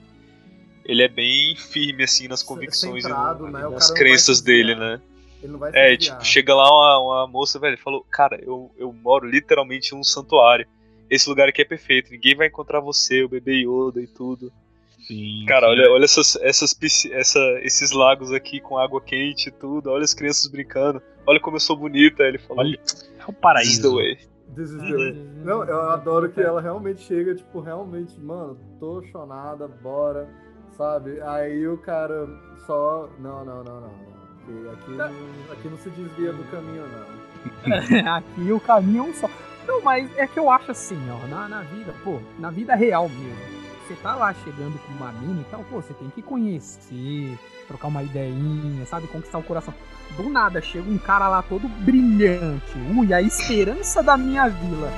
Nossa, já tô chonado por você. Não, Porra, mas tá eu acho que é faltando um muito homem naquele isso. lugar, hein? Não, ó, eu acho que é muito isso, porque, velho, eles vivem no meio do nada, eles não convivem com nada, deve ser um planeta. Pô, é um santuário, mas é um negócio meio chato, né? É, e aí chega, meio- tipo, um Mandaloriano e o cara ainda é brabo, e o cara ainda vai salvar todo mundo, e ele ainda tem instintos paternos. Mano, Mas aí que tá, mano. Tem coisa que a gente, a gente não viu, sabe? Que a gente deduz assim que aconteceu. Então, como eles Eles um ficaram bom treinando tempo. lá por muito tempo, eu imagino que eles tiveram tempo de conversar e conhecer um ao outro. é, Eu tô é, aqui tipo, justificando o romance um deles, entende? Mas, Mas eu vocês acho que, tipo, como eles estavam treinando e etc, eles tiveram tempo pra, sei lá, se conhecer nossa, melhor. Eu, eu não sei se só Vocês eu não acham? achei. É, Pra mim, eu não achei que passou, passou tanto tempo. Pra mim, eu achei que, tipo, eles treinaram ali um dia, chegou à noite, os bichos sabe? Mano, pior que eu tenho É. a Não- sensação não de pa- ter sido, tipo, uns 15 dias pelo menos, assim, que eles passaram Sério? ali. Eu tenho. Então, então eu acho que eu assisti com outros olhos, porque, tipo, é igual o Luke treinando lá no, no pântano com o Yoda. Por mais que pareça ser um supletivo, pelo menos nas histórias que contam, ele ficou semanas lá treinando com o Yoda. Sim, ele ficou mó tempão. Sim. É igual. Eu acho que é uma Então. coisa parecida mesmo. Só que não passou a impressão no filme. E eu achei nesse episódio que não passou essa impressão de que eles tiveram tanto tempo, por mais que eles falam que vão ficar lá por uns dois meses. Aí por isso que eu não achei que esse vínculo foi da hora, por causa que eu acho que eu não É, mas atenção. olha, esse episódio realmente ele é corrido e ele é tipo um episódio que dá. é, o John Favreau até falou, ele queria muito assim que tivessem episódios que fossem como mini-filmes, né? Só que ele dá um filme inteiro, né? Então, tanto que ele é referência direta, total. Até a Bryce Dallas Howard falou disso. É referência total ao Kurosawa, os filmes dele lá, Os Sete Samurais, a é, Sete Homens e um Destino, que foi inspirado pelo Sete Samurais. Então, aquela parada, de novo, né? Samurai e cowboy, de a vila que tá cercada, chega o pistoleiro e vai resolver a parada. Isso eu acho legal, mas é um episódio assim, ele é mais fraco do que os outros pra mim. Sim. E ele acaba sendo muito corrido. Acho que ele podia ter sido um pouquinho maior, ou ter tido um pouco mais de propósito. Mas eu ainda gosto dele. Agora, agora vamos pro quinto, que eu não gosto do quinto episódio. Tipo, me divirto, assisto de boas, mas é, eu acho que ele é o pior, que é o a pistoleira, né? The Gunslinger. Que Ah, é do, é de- aquele do- Tatooine. É aquele do, do Han Solo genericão É, o lá? Han Solo Ah. bugado. Nossa, é muito zoado. Não, mano. e esse daí, Isso é legal só porque apresenta a personagem, né? A, a, é da, da. Ah, esqueci o nome dela. a agora. sniper lá. A, É, a, a é? atriz que é a- Ming, é, Ming Na Wen. É, é Ming Na Wen, ela é. faz a Fennec, né? É, a Fennec. Fennec. Shand. Ela. E ela é uma atriz bem legal, eu curto ela. E a personagem é massa, né? Só que, velho, esse episódio eu acho que é o que mostra que o Dave, o Dave Filoni é diretor desse episódio, né? E ele também é Uhum. roteirista. E sim, ele já provou que ele é ótimo showrunner, que ele entende de Star Wars, que ele é foda e que é, ele é muito bom com animação. Mas eu acho que esse episódio mostra que talvez ele não esteja lá ainda como diretor de coisas live action e tal, filme mesmo, série. Porque Esse eu acho- episódio mostra que ele é cabaço. mostra. boa, boa. Definiu bem. Não, não tem outra definição. exato. Que é cabaço. É, nem todo, nem todo grande diretor ele sempre vai acertar. Não. Isso mesmo, o exemplo é o George Lucas, né? Fez três Total. filmes Uhum. incríveis e depois fez três filmes medianos. Mas E eu o- achei esse episódio também meio. Mano, é muito fraquinho. Eu não gosto do Han Solo bugado lá e é muito autorreferencial de Star Wars, né? Tipo, beleza, vamos pra Tatooine. Legal. Como Pô, a primeira legal. série de Star Wars, eu acho que alguma hora eles até tinham que ir mesmo pra fazer aquele Sim. fanservice. Aí ele entra na mesma cantina. Tudo bem, tá tranquilo ainda. Aí tem um cara que é caçador de recompensa lá, Han Solo, sentado no mesmo lugar, na mesma posição, o ângulo de câmera é o mesmo, e o cara não é pernas- o Han Solo. Aí Com buga. as perninhas cruzadas em cima da mesa, igual quando o Obi-Wan lá foi falar Não, com, com o Han ângulo Solo. é o mesmo. mesma- É a mesma Uhum. coisa, cara. Só Aí que é sabe que eu uma coisa. ah, É meio decepcionante mesmo. Até o- os trejeitos do cara querendo ser um cara engraçado, tipo Han Solo, jaquetinha, aquela, aquela, aquele blaster com aquela mira em cima, igual o igual, blaster é do tudo Han igual. Solo. Foi bem a cópia de Han Solo. Mas sabe uma coisa que eu achei legal? diga. É, por exemplo, essa é a mesma cantina que o Luke entra lá com o Obi-Wan. Sim, sim. E numa Nova Esperança, eu lembro que o dono do bar lá falou: Ó, nada de droids aqui, droids são proibidos. E não é uma ironia do destino a cantina É verdade. só ter droids. Só tem droid agora Nossa. Verdade. Verdade, é, velho, cara, é verdade. engraçado. O isso? tempo passa, os tempos Passa, mudaram.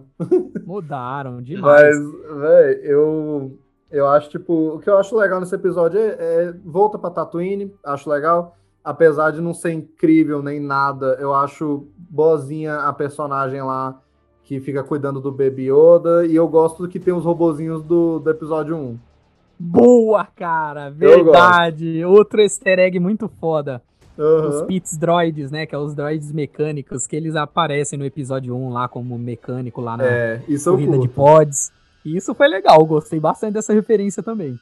E, gente, gente, eu só pensei agora, mas é, se você tá ouvindo isso, eu acho que você é fã de Star Wars e você tá entendendo o que a gente tá falando. Só que quando a gente fala É. episódio 1, episódio 6, episódio sei lá o quê, não é da série, é os filmes. É os filmes, exato. Eu só queria lembrar disso, mas eu acho que todo mundo tá entendendo, porque ninguém vai ouvir sem saber nada de Star Wars, mas tudo bem. Exato, exato. E se não tiver entendendo nada, acabasse. É, é isso. Só que, véi, mais não curto muito.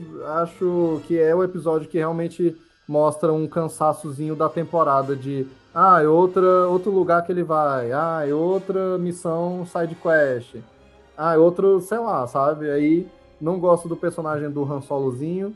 A Nossa, odiei personagem, também, odiei. é, a personagem lá, a pistoleira, eu curto, só que eles não usam ela direito ainda aqui. Aí eu. é, Sei lá, eu acho que a melhor parte mesmo, que eu ainda não acho tão boa, é no final que o, o cara lá, o Han Solozinho, se volta contra o Mandalorian, e aí o Mandalorian só mata ele, que aí eu disse, isso, pronto, matou esse filho, filho da puta, pronto. É, exato. Tipo, acabou com o peso que tava nesse, né, Acabou, nesse acabou. episódio. Meu Deus, acabou. Graças a Deus. E, mano, assim, foi o mais fraquinho, né? A gente já vai falar do finalzinho dele lá e tal. Aí, pois é, esse episódio pra mim é o mais fraco, talvez até de toda a série eu acho que é o que eu menos gosto, sabe? Até da segunda temporada também e tudo. Mas ainda não acho um episódio, tipo, horrível a ponto de, nossa, o que que tá acontecendo com essa série? Igual teve uns episódios aí de, de Game of Thrones que eu fiquei, mano, não, sabe? E aí, velho, é, é até, é até gatilho falar isso aí, mas é a verdade. Olha, Aí- eu, eu, eu não sei tanto do seu sentimento, porque eu nunca assisti Game of Thrones, viu? É, pois Ah, é. é um sentimento Quem- único, hein? Quem viu aí Game of Thrones, acompanhou até o final, sabe do que eu tô falando. Mas, tudo bem. Exato. Só assim, pra concluir aqui, vocês não acham que o nome desse episódio tá um pouco errado? Que é a pistoleira? É, tipo assim, ela é a maior atiradora de elite do- dos Bounty Hunter.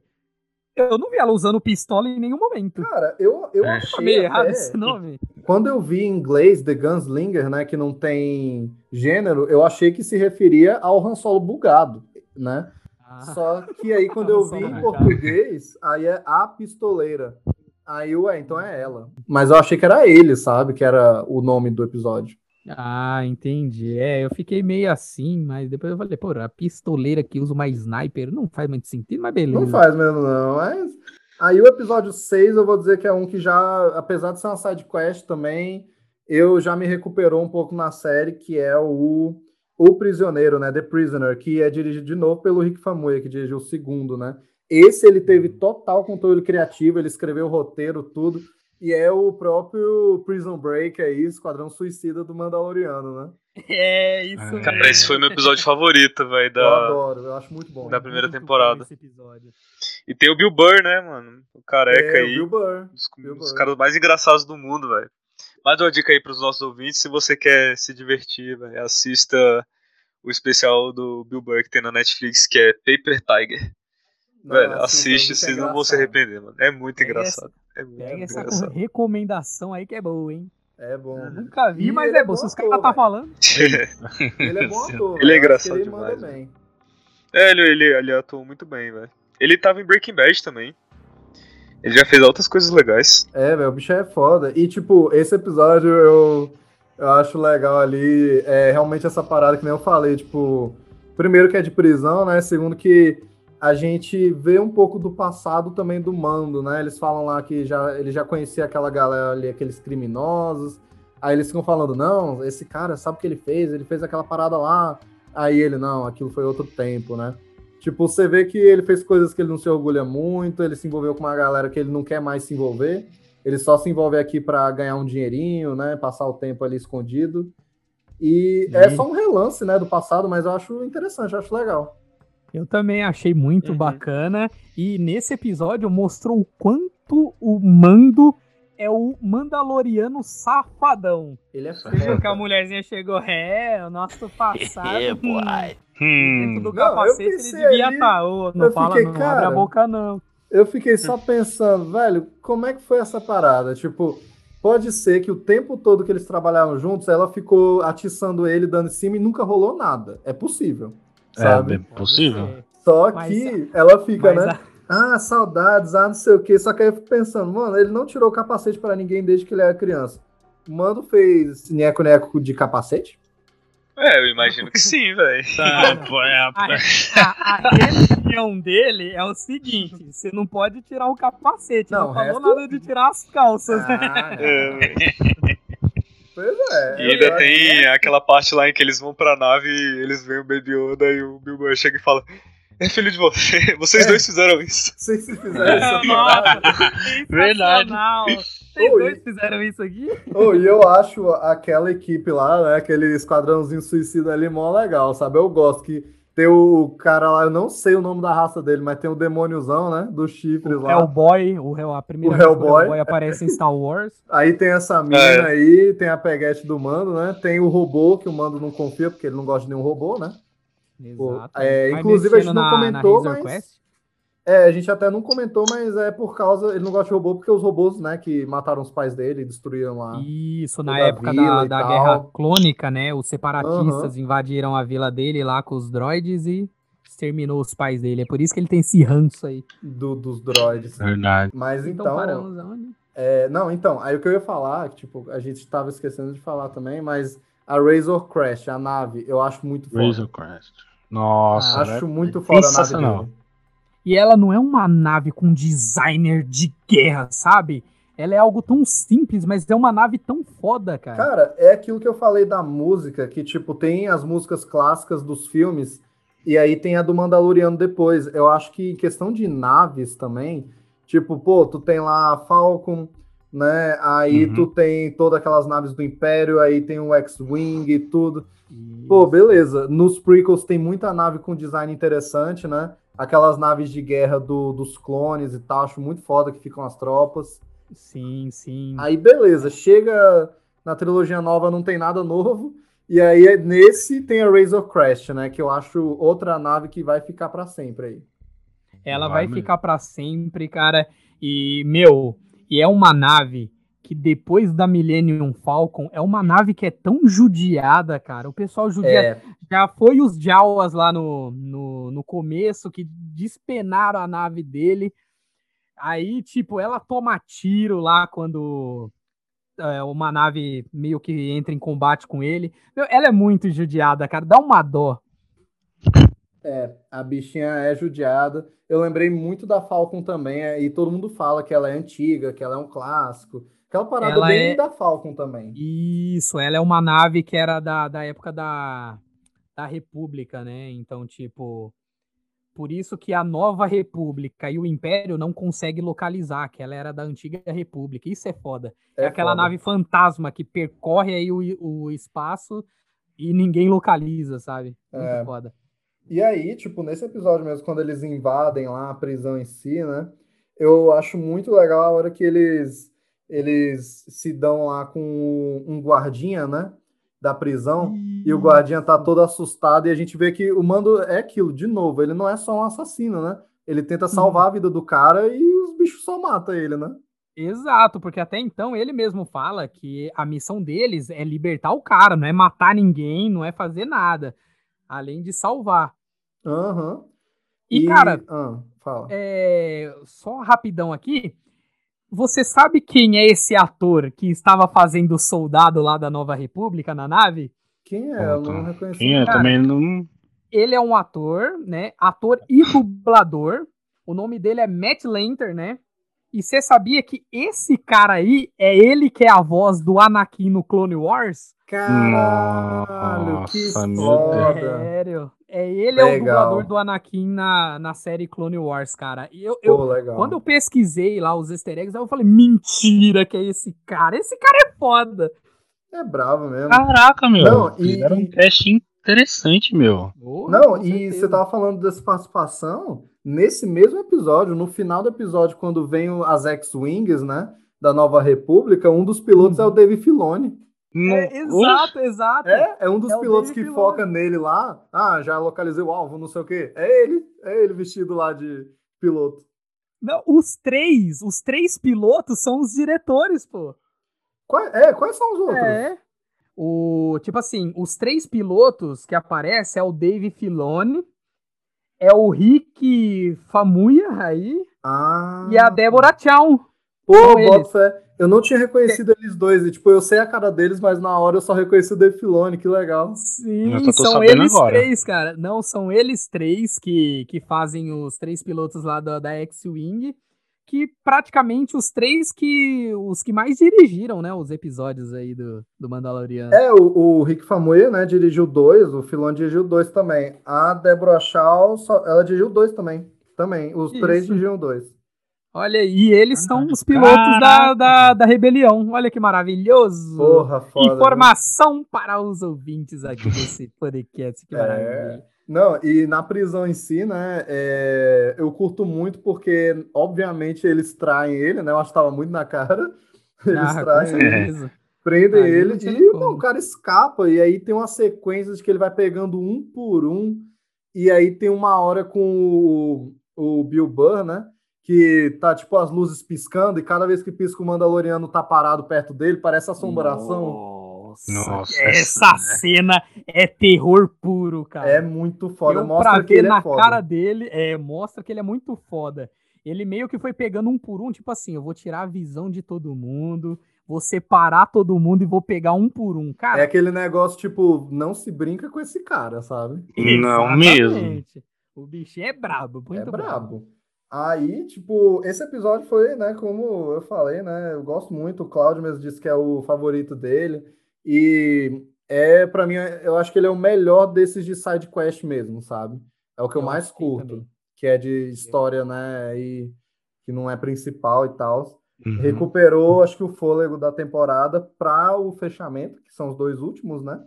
Exatamente. Que é incrível, já vou falar isso, eu acho os dois muito bons. E o episódio 7 é o, o Acerto de Contas, The Reckoning, que é o outro dirigido pela Deborah Shaw, nossa querida pilota aí. Esse episódio também é muito. A nossa pilota, é, exato. E esse episódio também, assim, gostei bastante dele. Pô, É, legal. muita, gente, muita gente falava que, nossa, o Mando é muito burro é, por ele ter voltado lá, né? Ter, ter caído. Não, não é que ele caiu na lábia lá do, do Apollo Creed, Do né? Apollo Creed, é- esse é o nome Do- dele mesmo. É o Griff Carga, é o Griff Carga.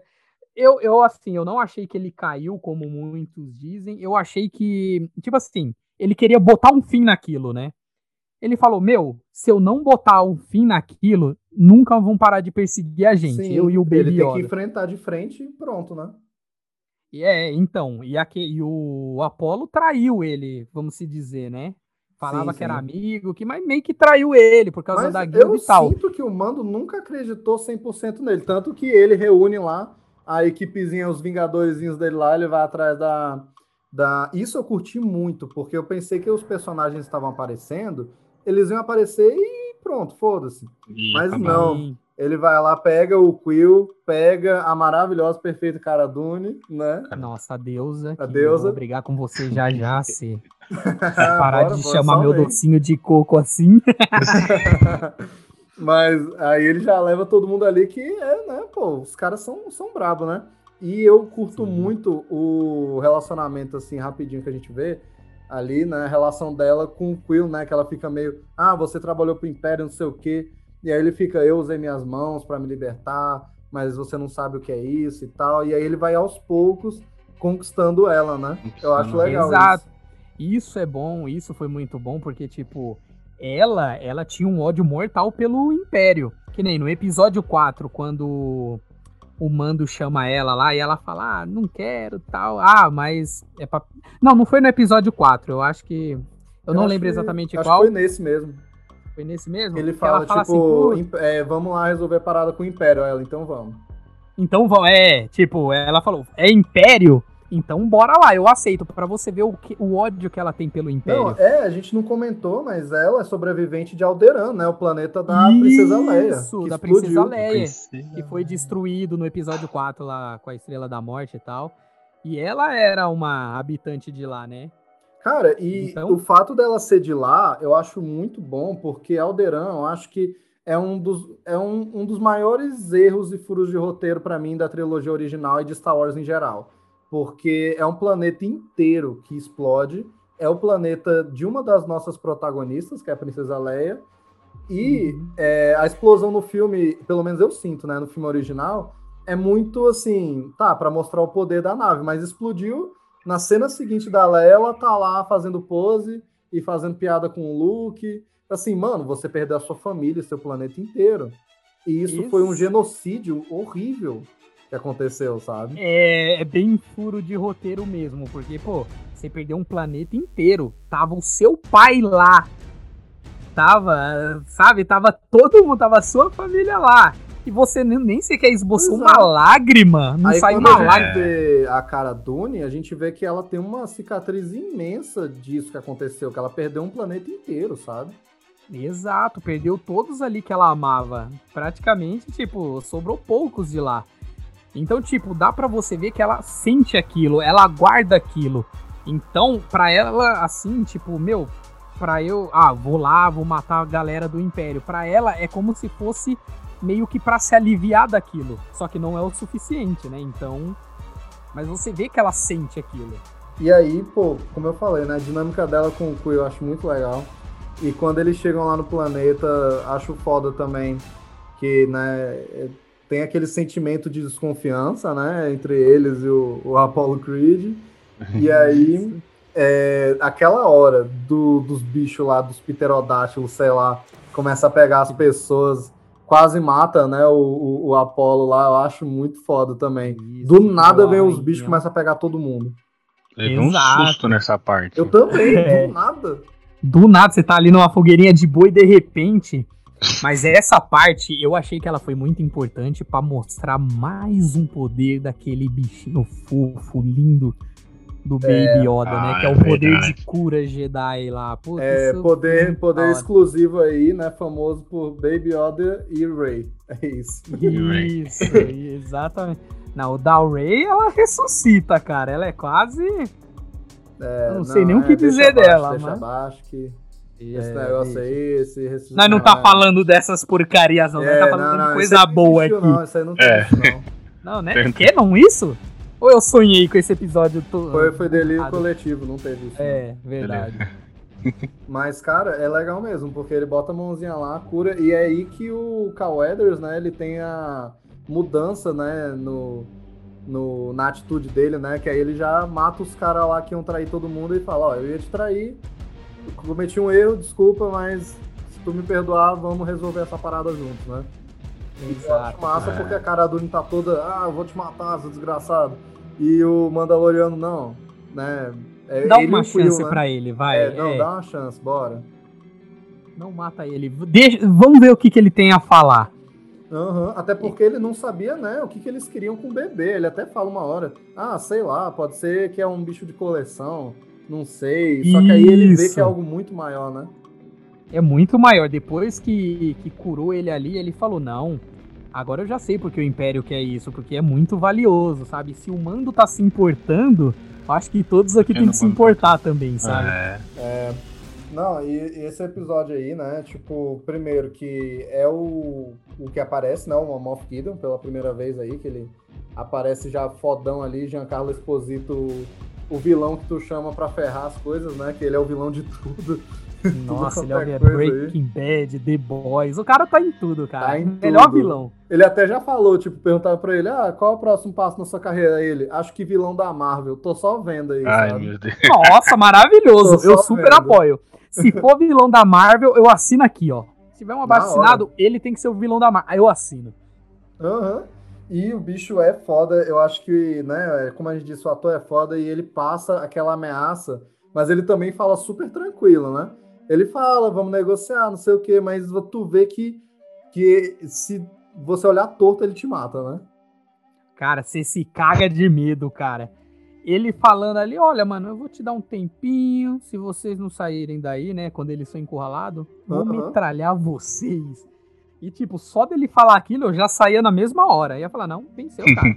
É, não, e, e nesse, nesse episódio também tem os. O, acho que são. Qual é o nome? Acho que é os Death Troopers, né? Que tem lá no Rogue Isso, os One Troopers também. da morte. finalmente usaram esses caras pra alguma coisa. É a, a- o Bop, né? Do, dos O Bop Stormtroopers. do- Isso, exato. Porque no Rogue One ele só serviu pra seguir o Krennic lá. Só serviu pra vender boneco. Pra vender boneco. Mas aqui não. Aqui eles entraram em ação, botaram bomba na porta, metralharam os Stormtroopers lá que tava todo lascado. Os caras são. Sim, ali sim. mostrou a que veio. E essa situação toda deles ficarem presos dentro do bar, né? E também que ele mata, né, o, o cara do Império lá que a gente acha que vai ser o vilãozão, já dá um É, tiro o- nele, mata todos os Stormtroopers lá dentro, e eles ficam encurralados, e ao mesmo tempo o Quill levando o bebê pra nave, eu acho que é muito tenso, assim, sabe? Nossa, é Nossa, é muito. verdade. Nem me lembra nisso. É a cena que agora eu vou chorar. Aham. Por favor, um minuto de silêncio por aquele personagem. Pô, maravilhoso. Mano, o que que é. Pô, meu, eu fiquei com uma dó, cara. Né, Eu quando os, os dois bike troopers lá ouvem o sinal dele de rádio e vão atrás dele. E depois a cena seguinte mostra lá, tipo, pegando a bolsa do que tava o bebê Yoda. Não, e ele eu- caído no chão. Bichinho cara. caído no chão lá. Eu fiquei, pô, foi lá a morte digna do, do personagem, mas, Foi. mas doeu no coração porque a gente gosta dele, porque, pô, eu queria até ter visto mais, sabe, do personagem. O cara é legal. Também, cara. Eu já tinha criado um apego emocional pelo personagem, por ele Aham. ser aquele personagem da hora, foda. E simplesmente o fim dele. Mas o fim não foi em vão, né? Ele Foi não. tava tentando salvar o Baby Yoda. Não, e, Mas, e pô, bem triste. esse, isso também, né, o episódio acaba com ele morto lá, é o que dá aquilo, né? Pô, tem uma temporada dessa série nova, a gente já se apegou tanto a um personagem que a gente tá triste, e ele morre ali já mostrando que, ok, esse é o final da temporada, agora vai... Nossa, Vai ser sério. pesado, É. né, cara? Pesado. Você olha ali e você fala, mano, não, não é possível. Não, Eu e, quero e- isso com o meu Quillzinho. Pois é, velho. Não, muito triste. É muito triste. Dói no coração. Eu, eu vi, é, acho que três vezes essa temporada, que eu vi quando saiu. Aí eu revi depois, em algum momento aí do ano passado, com o meu irmão, porque ele queria ver a segunda. E eu revi agora Uhum. para fazer o podcast nas três, doeu o coração. Dói, né, cara? Nossa, Dói. Mas, infelizmente, te- tivemos essa perda aí. Mas aí já, já emenda ali com o próximo episódio, né? Que o começo eu acho incrível. Esse episódio, inclusive, ele é dirigido pelo Taika Waititi, né? Que é o diretor aí de Thor Ragnarok, Jojo Rabbit, né? Muitos filmes Isso. O que fazemos nas sombras, eu acho ele muito foda, sabe? E, e sabe o quanto ele é foda? Ah, Que ele é a voz do IG-11 Isso, do exatamente. robozinho babá.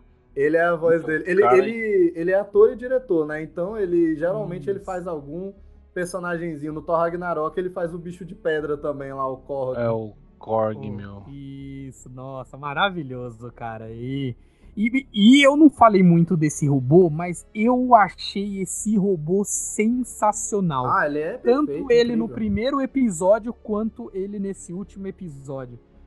Cara, Foi eu acho que primeiro porque esse robô é aquilo, né? Ele apareceu numa ceninha bem rapidinha do Império Contra-Ataca e ficou por isso mesmo, né? Ah, ele é um dos caçadores de recompensa. E eu sempre, sempre me chamou a atenção. Desde que eu era criança, eu ficava, nossa, esse design aí, esse robô tem uma cara meio esquisita. Mas ele parece Aquele ser meio desengonçado. parado ali, né? Agora, quando botaram aqui, você vê por que, que ele é foda, por que, que ele é caçador de recompensa, sabe? Nossa, cara. Nossa, é verdade. Se, se o Império prestasse pra fazer unidades desse robô um exército, eles dominavam a galáxia muito Domina- É, fácil. não, quem é Melhor do Stormtrooper? que Stormtrooper, cara. E eu não Inclusive, imaginava Storm- que não, hein? Não imaginava. Eu, o Van- o Vandeck até comentou.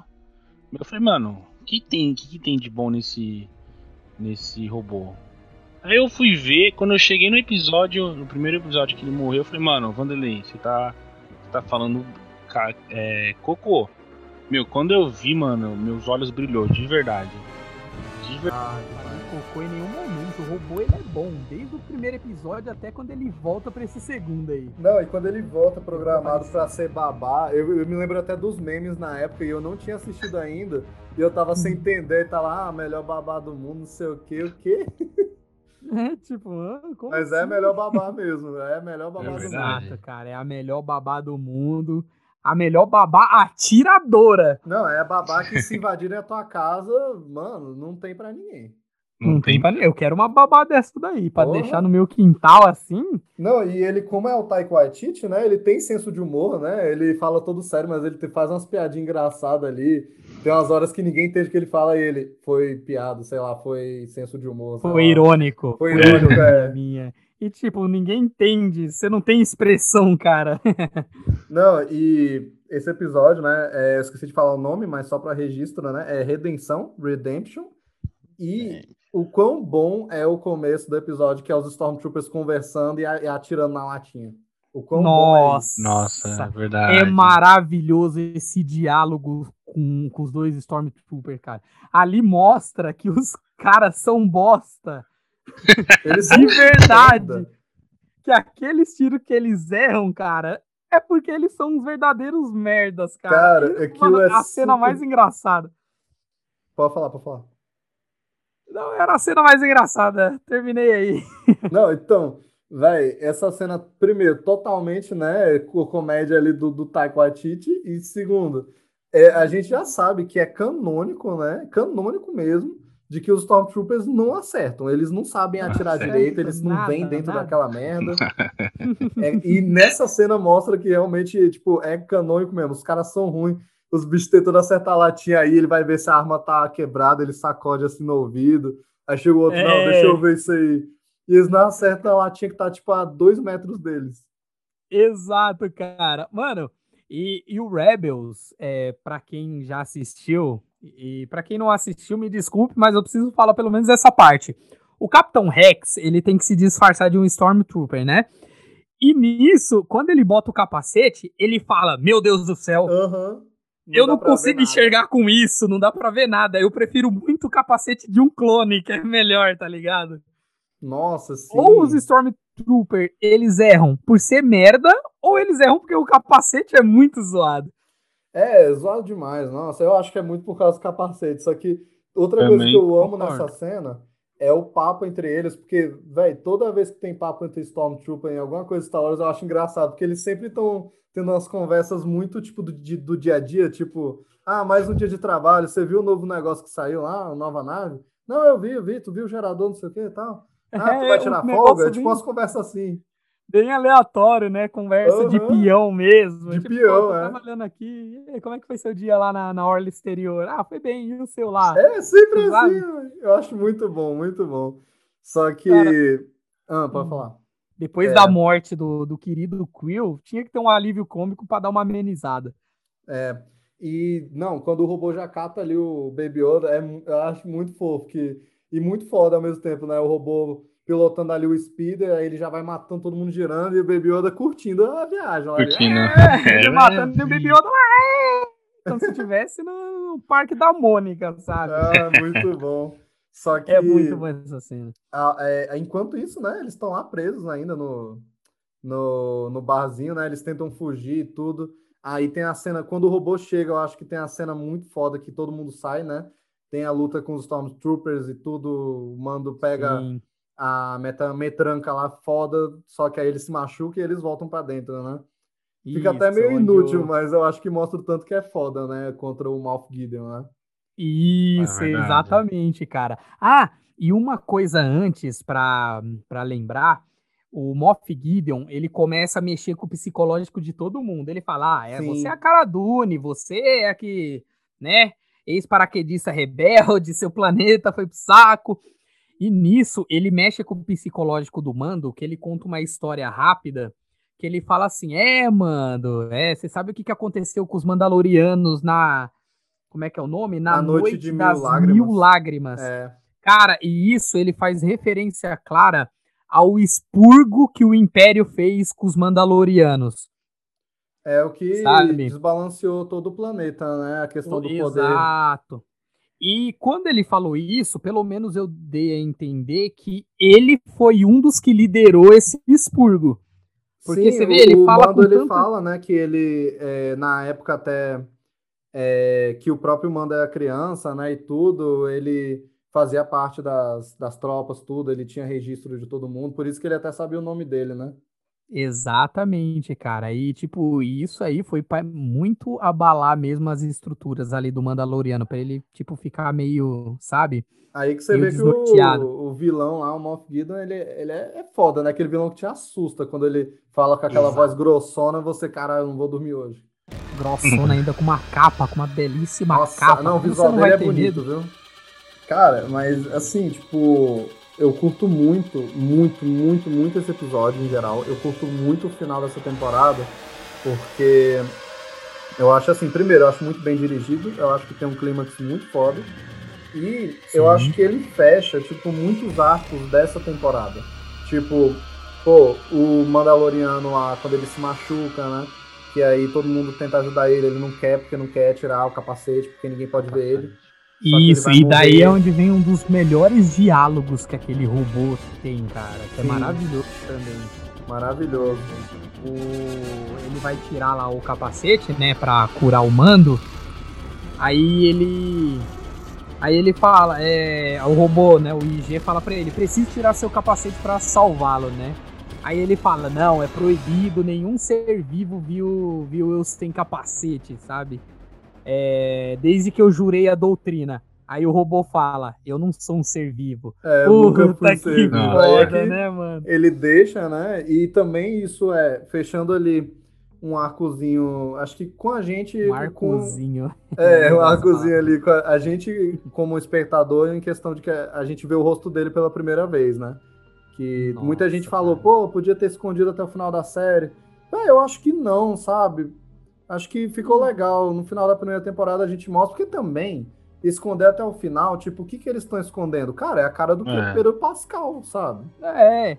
Não, tipo assim, é, é- beleza, é legal, mas tipo, você não acha que dá uma desmitificada um pouquinho no personagem? Porque nem tanto, mas tipo assim, você vê aquele personagem durão dentro daquela armadura, de repente você olha, tira o capacete, o cara tá com a cara do Marquito do Ratinho.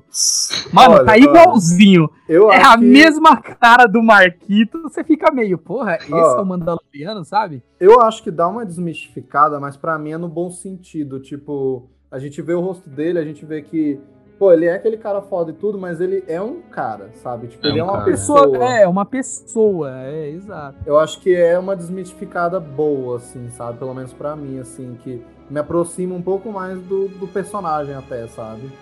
Eu acho interessante. E aí é o, o arco, como eu falei, né, do espectador que a gente vê o rosto e tal, tem essa conexão, e dele mostrar o rosto pra alguém, mesmo que não seja um ser vivo, e confiar numa máquina, né? Porque ele não confiava em nenhum droid. Hum. Exato, E exatamente. aí é o droid que salva a vida dele.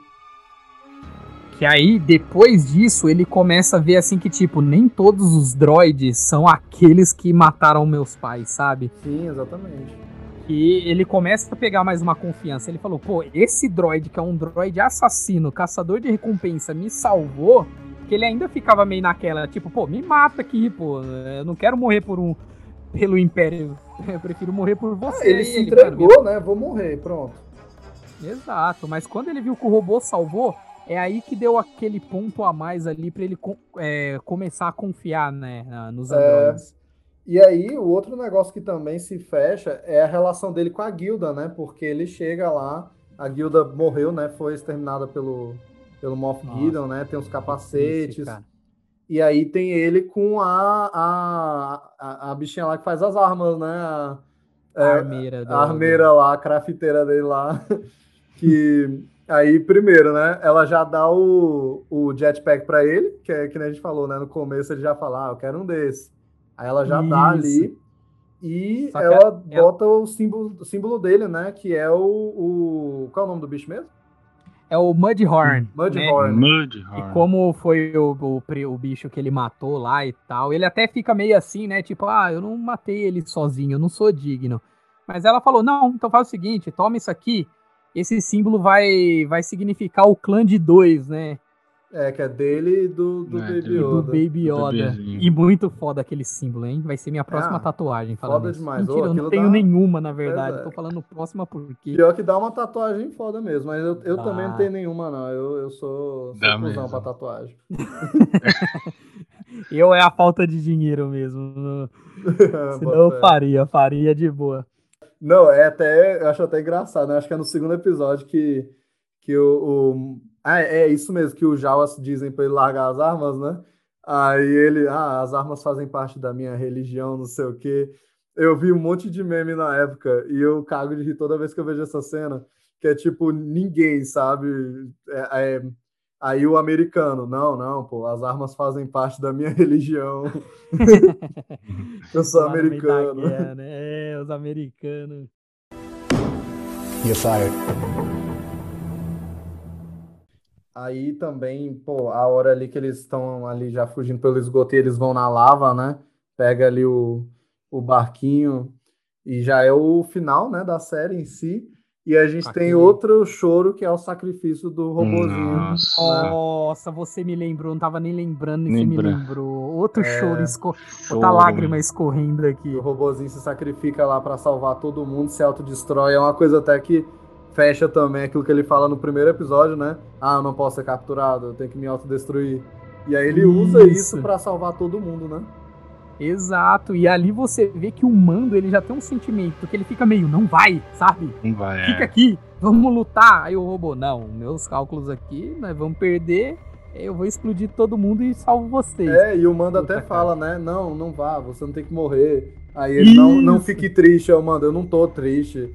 Aí ele fala, eu, eu sou um robô, não sei o que, eu sou um droid, eu tô vendo na sua voz, sei lá, no tom. É, você vê que não dá para esconder, mano, o coração mole do, do mandinho. Não, ele tem coraçãozinho mole mesmo. Mas é, é, é triste, viu? Foi outro personagem que eu fiquei também, pô, eu queria ter visto mais, mas foi um final bonito. Foi, foi. cara, ali fechou um final muito glorioso, mas depois disso vem o ataque do Moff Gideon lá pela TIE Fighter. Sim, sim. Nossa. Aí é a, a, hora que eu, eu gritei quando eu vi a primeira vez. Eu fiquei, tá porra! Que aí ele já bota o jetpack. Não, deixa que eu vou resolver isso. Nossa. Aí é. ele sai lá, porra. Nossa, e quando ele bota o jetpack, meio você consegue ouvir aquela aquela musiquinha, sabe quando você passa de nível em jogo de RPG? Não, é level up, assim. É, parece é. que Já ficou Master Overpower ali agora, eu sou completo. É, conquista desbloqueada. Isso, é. conquista desbloqueada. Tome seu jetpack. Não, pô, é muito foda. Ele já joga a cordinha ali, se amarra na, na asa mesmo do, do TIE Fighter, né? Tipo, ele praticamente, pô, tem um TIE Fighter, eu vou sair na porrada, na mão. sabe? Cara, é, tipo assim, não tem outra opção. Eu vou até lá e vou dar meu jeito, cara. E sim, dá para você ver o desespero que ele tá lá tentando botar a bombinha, ele fica escorregando, ele fica, ai meu Deus, e agora? Aí ele bota as duas bombinhas e vai, adeus dará, tome. Não, total. E tipo, o, esse clímax aí, o final, esse último, o último episódio inteiro em si, ó, talvez seja um pouco polêmico, tá?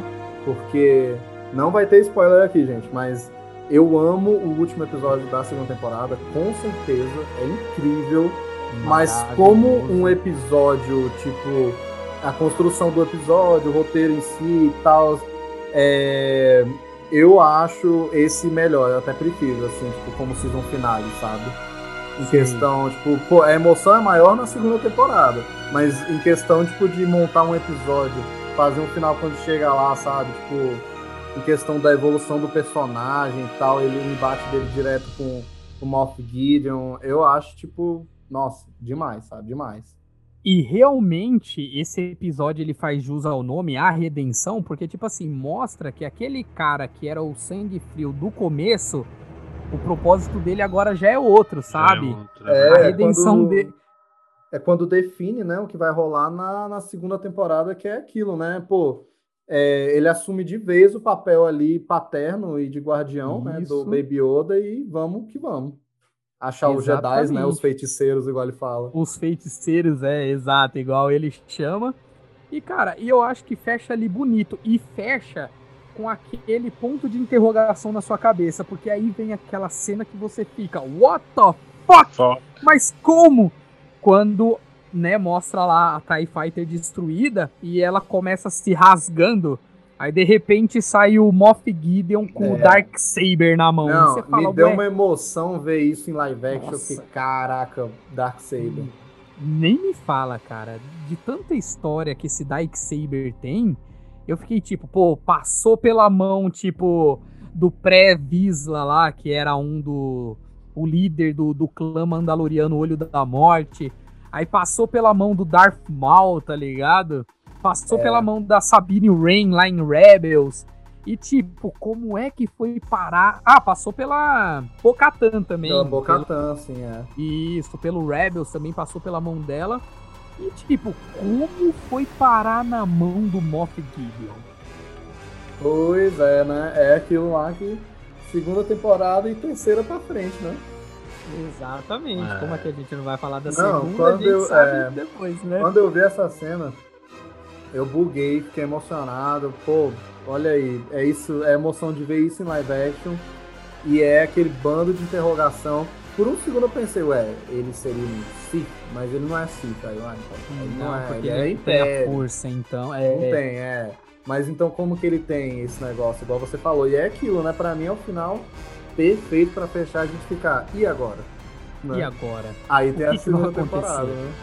Como ele conseguiu isso e tudo mais no Globo Repórter. Hoje, no Porque- Globo Repórter. Sim. De onde Puta, vem? cara, como mas vive? maravilhoso. Maravilhoso. Isso. Como Não, perfeito. Esse sabre, da onde ele pegou? é bem isso, cara. É, mas então é isso. Essa é a primeira temporada, né? Chegamos aqui ao final. E eu queria pedir aí para vocês darem aí uma, uma finalização aí. O que, que vocês acham assim da série em geral? Curtiram o papo? E eu queria que vocês dessem também uma notinha de 1 a 5 de 1 a 5 óculos, porque aqui agora a gente tem essa, essa moeda aqui para dizer que a Ah, gente tem entendi. identidade. Com- Ah, da hora, gostei bastante. Ó, vou dar meu, meu review rápido aqui, né? De tanto que a gente já comentou. Tipo assim, pra mim, é, igual eu falei no começo, foi a melhor coisa de Star Wars que apareceu depois de Rogue One. É, essa série, ela conseguiu me trazer emoções que os filmes passados me, me davam, coisas que os de agora não me deram, sabe? Sim. pô, é legal ali e tal, mas isso é o universo Star Wars que a gente tava precisando na atualidade. Não precisou da saga de Skywalker, não precisou, sabe, Pra poder te deixar ali dentro do universo, não precisou. Usou alguém de fora ali que é do universo, mas que não precisou ficar ali, ah, Skywalker não sei o quê, e foi perfeito.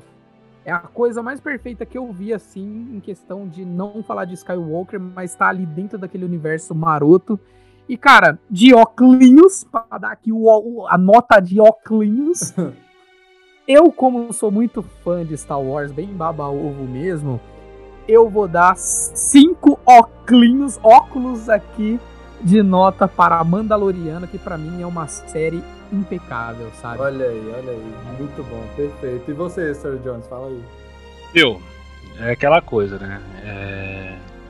O universo Star Wars em si, é que o Wanderlei já falou, né? Em vários episódios. O Sérgio gosta de, de coisa de coisa bosta, né?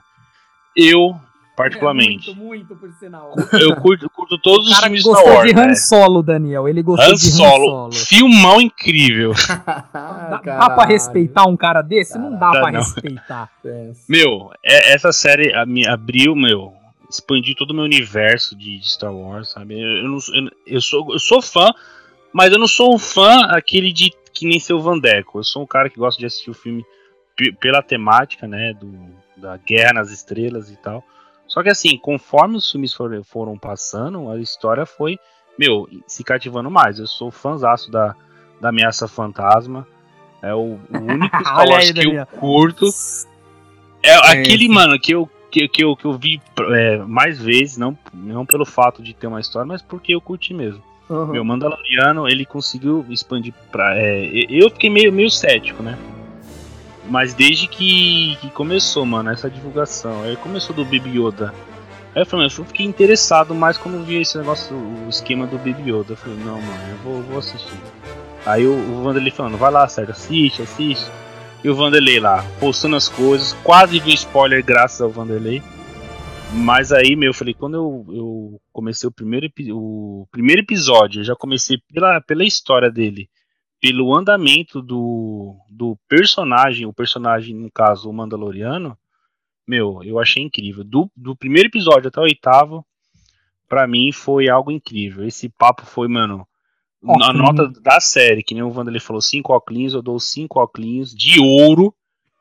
E, meu, é algo que, que eu quero que permaneça um pouco mais, né? Cara, então, pô, muito foda.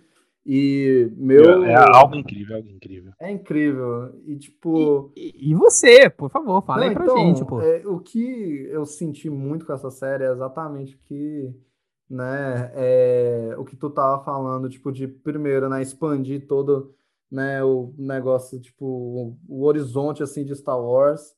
Eu já era um puta do fã, eu fui ver esses novos filmes aí, eu fui ver tudo no cinema e tudo, só que eu ainda sou um fã em expansão em relação, tipo, sei lá, Marvel, DC, que eu sou fi- fincado de cabeça, sabe? Aí, Star Wars eu ainda, ainda quero ler mais livros, eu tenho que. Clone Wars eu nunca vi inteiro, eu tenho que ver inteiro, eu tenho que terminar Rebels ainda e tudo. Cara, então, recomendo pra você. Pois é, eu, eu vou fazer sem falta, sabe? Então, é sempre algo em expansão para mim, então expandiu demais, né? Meu amor já era grande, mas aí, como tu falou também, né? Tipo, vocês falaram aí do, do amor por Star Wars, né? E o meu tava machucado, tava machucado. Eu não deixei de amar Star Wars nunca, mas tava, eu tava desanimado, né? Tipo, com novidades de Star Wars. Sim, Tipo, ah, porque não sair- vinha nada bom. ah, vai vir coisa nova, ah, mas vai ser bom, ah, mas vai ser não sei o quê. Desde que saiu foto dessa série, eu tô botando fé, principalmente pelo John Favreau e pelo Dave Filoni. Mas eu tava desanimado, tanto que quando começou, tipo, não tinha Disney Plus aqui, mas eu não corri pro torrentezinho para baixar e assistir.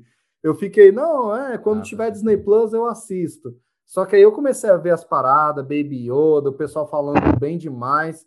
Aí eu não aguentei, fui lá, vi, quebrei a lei, desculpa. Não deu pra resistir, piratão mesmo. piratão. lá, Foi lá, torrent nervoso, Cara, cara. ó, foi a- amor assim à primeira vista. O primeiro episódio ali, primeira cena, eu já tava apaixonado. Eu acho maravilhosa essa série. Eu, né, ah, muitas vezes aqui no programa eu faço o meu papelzinho de chato. Eu vou fazer papelzinho de chato aqui também. Só Vem que lá, vem lá, a minha, vem lá, vem o cara, velho. a minha notinha vai ser é, quatro óculos. Por quê? Por quê? Por Porque? Explica assim, pra gente. Ó, pra mim, 4 é uma coisa excelente, é uma coisa ótima. Né? Eu até pensei, pô, 4,5 talvez, mas não, eu vou dar 4 porque eu acho que Mandaloriano inteiro é uma obra de arte incrível e uma, uma, um amor por Star Wars, né? Uma declaração de amor.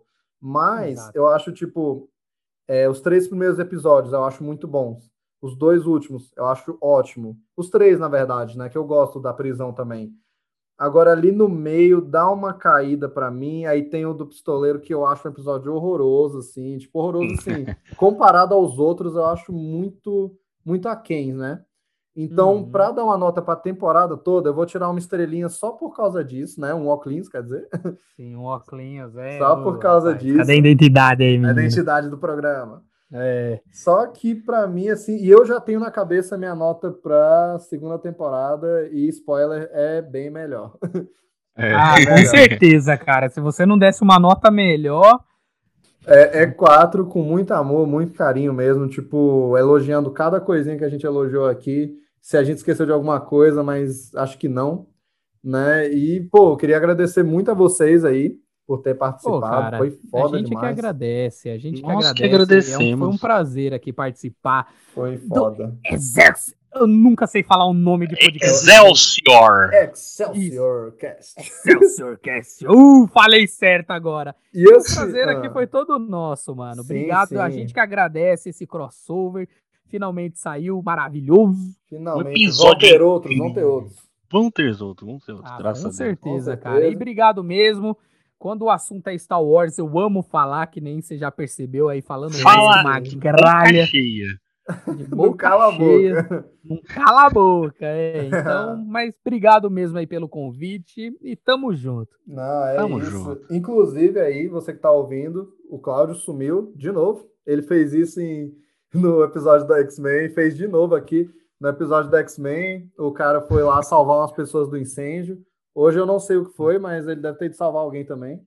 Né, ou foi assim. abduzido, vai saber, né? Pode ser. Só que eu falei para ele mandar aqui a notinha dele, né? E a consideração final. Então, né, com a magia da edição, vai estar tá aqui, vai tocar agora.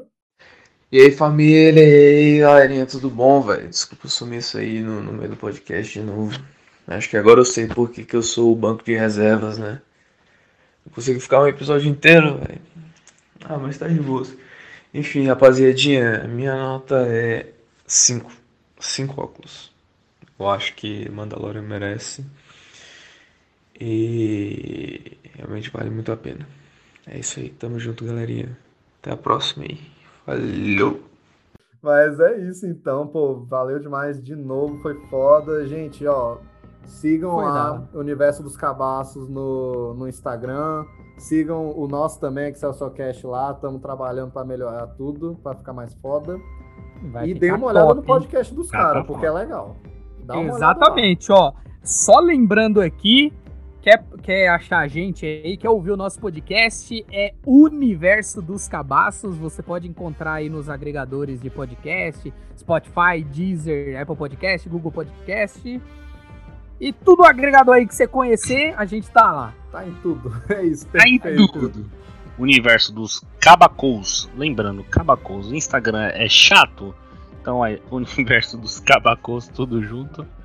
O Facebook, Universo dos Cabaços. Meu, cabaçaria só com a gente. E Twitter também, a gente não pode esquecer, né? O DC Podcast. Meu, essa participação, essa parceria, esse crossover com o Excelsior Cast não é para ninguém. Não é para qualquer um. Não é. não é. O cara sempre vem é com as frases de efeito dele. Foda, é. foda. Tem que ser assim. O maluco é louco, cara. então, beleza! É isso, então. Valeu, é cara. Isso. É Vamos isso, encerrando então, ó. Obrigado aí todo mundo que ouviu. Parabéns aí, aí, Guerreiro. não sei quanto é que vai ficar o tempo desse podcast. Mas. pra caralho. E toda vez aqui eu encerro, né, com o tradicional Excelsior. Mas hoje, como é Mandalorian, eu vou encerrar com I Have Spoken.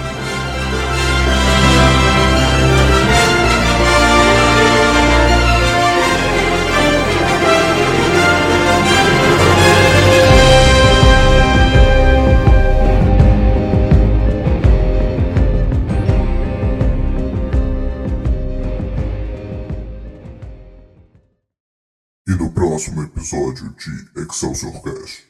Entire Marvel Cinematic Universe is laid out in a way that's easy for fans around the world to enjoy. And today I'm excited to talk about the expansion and future of the MCU.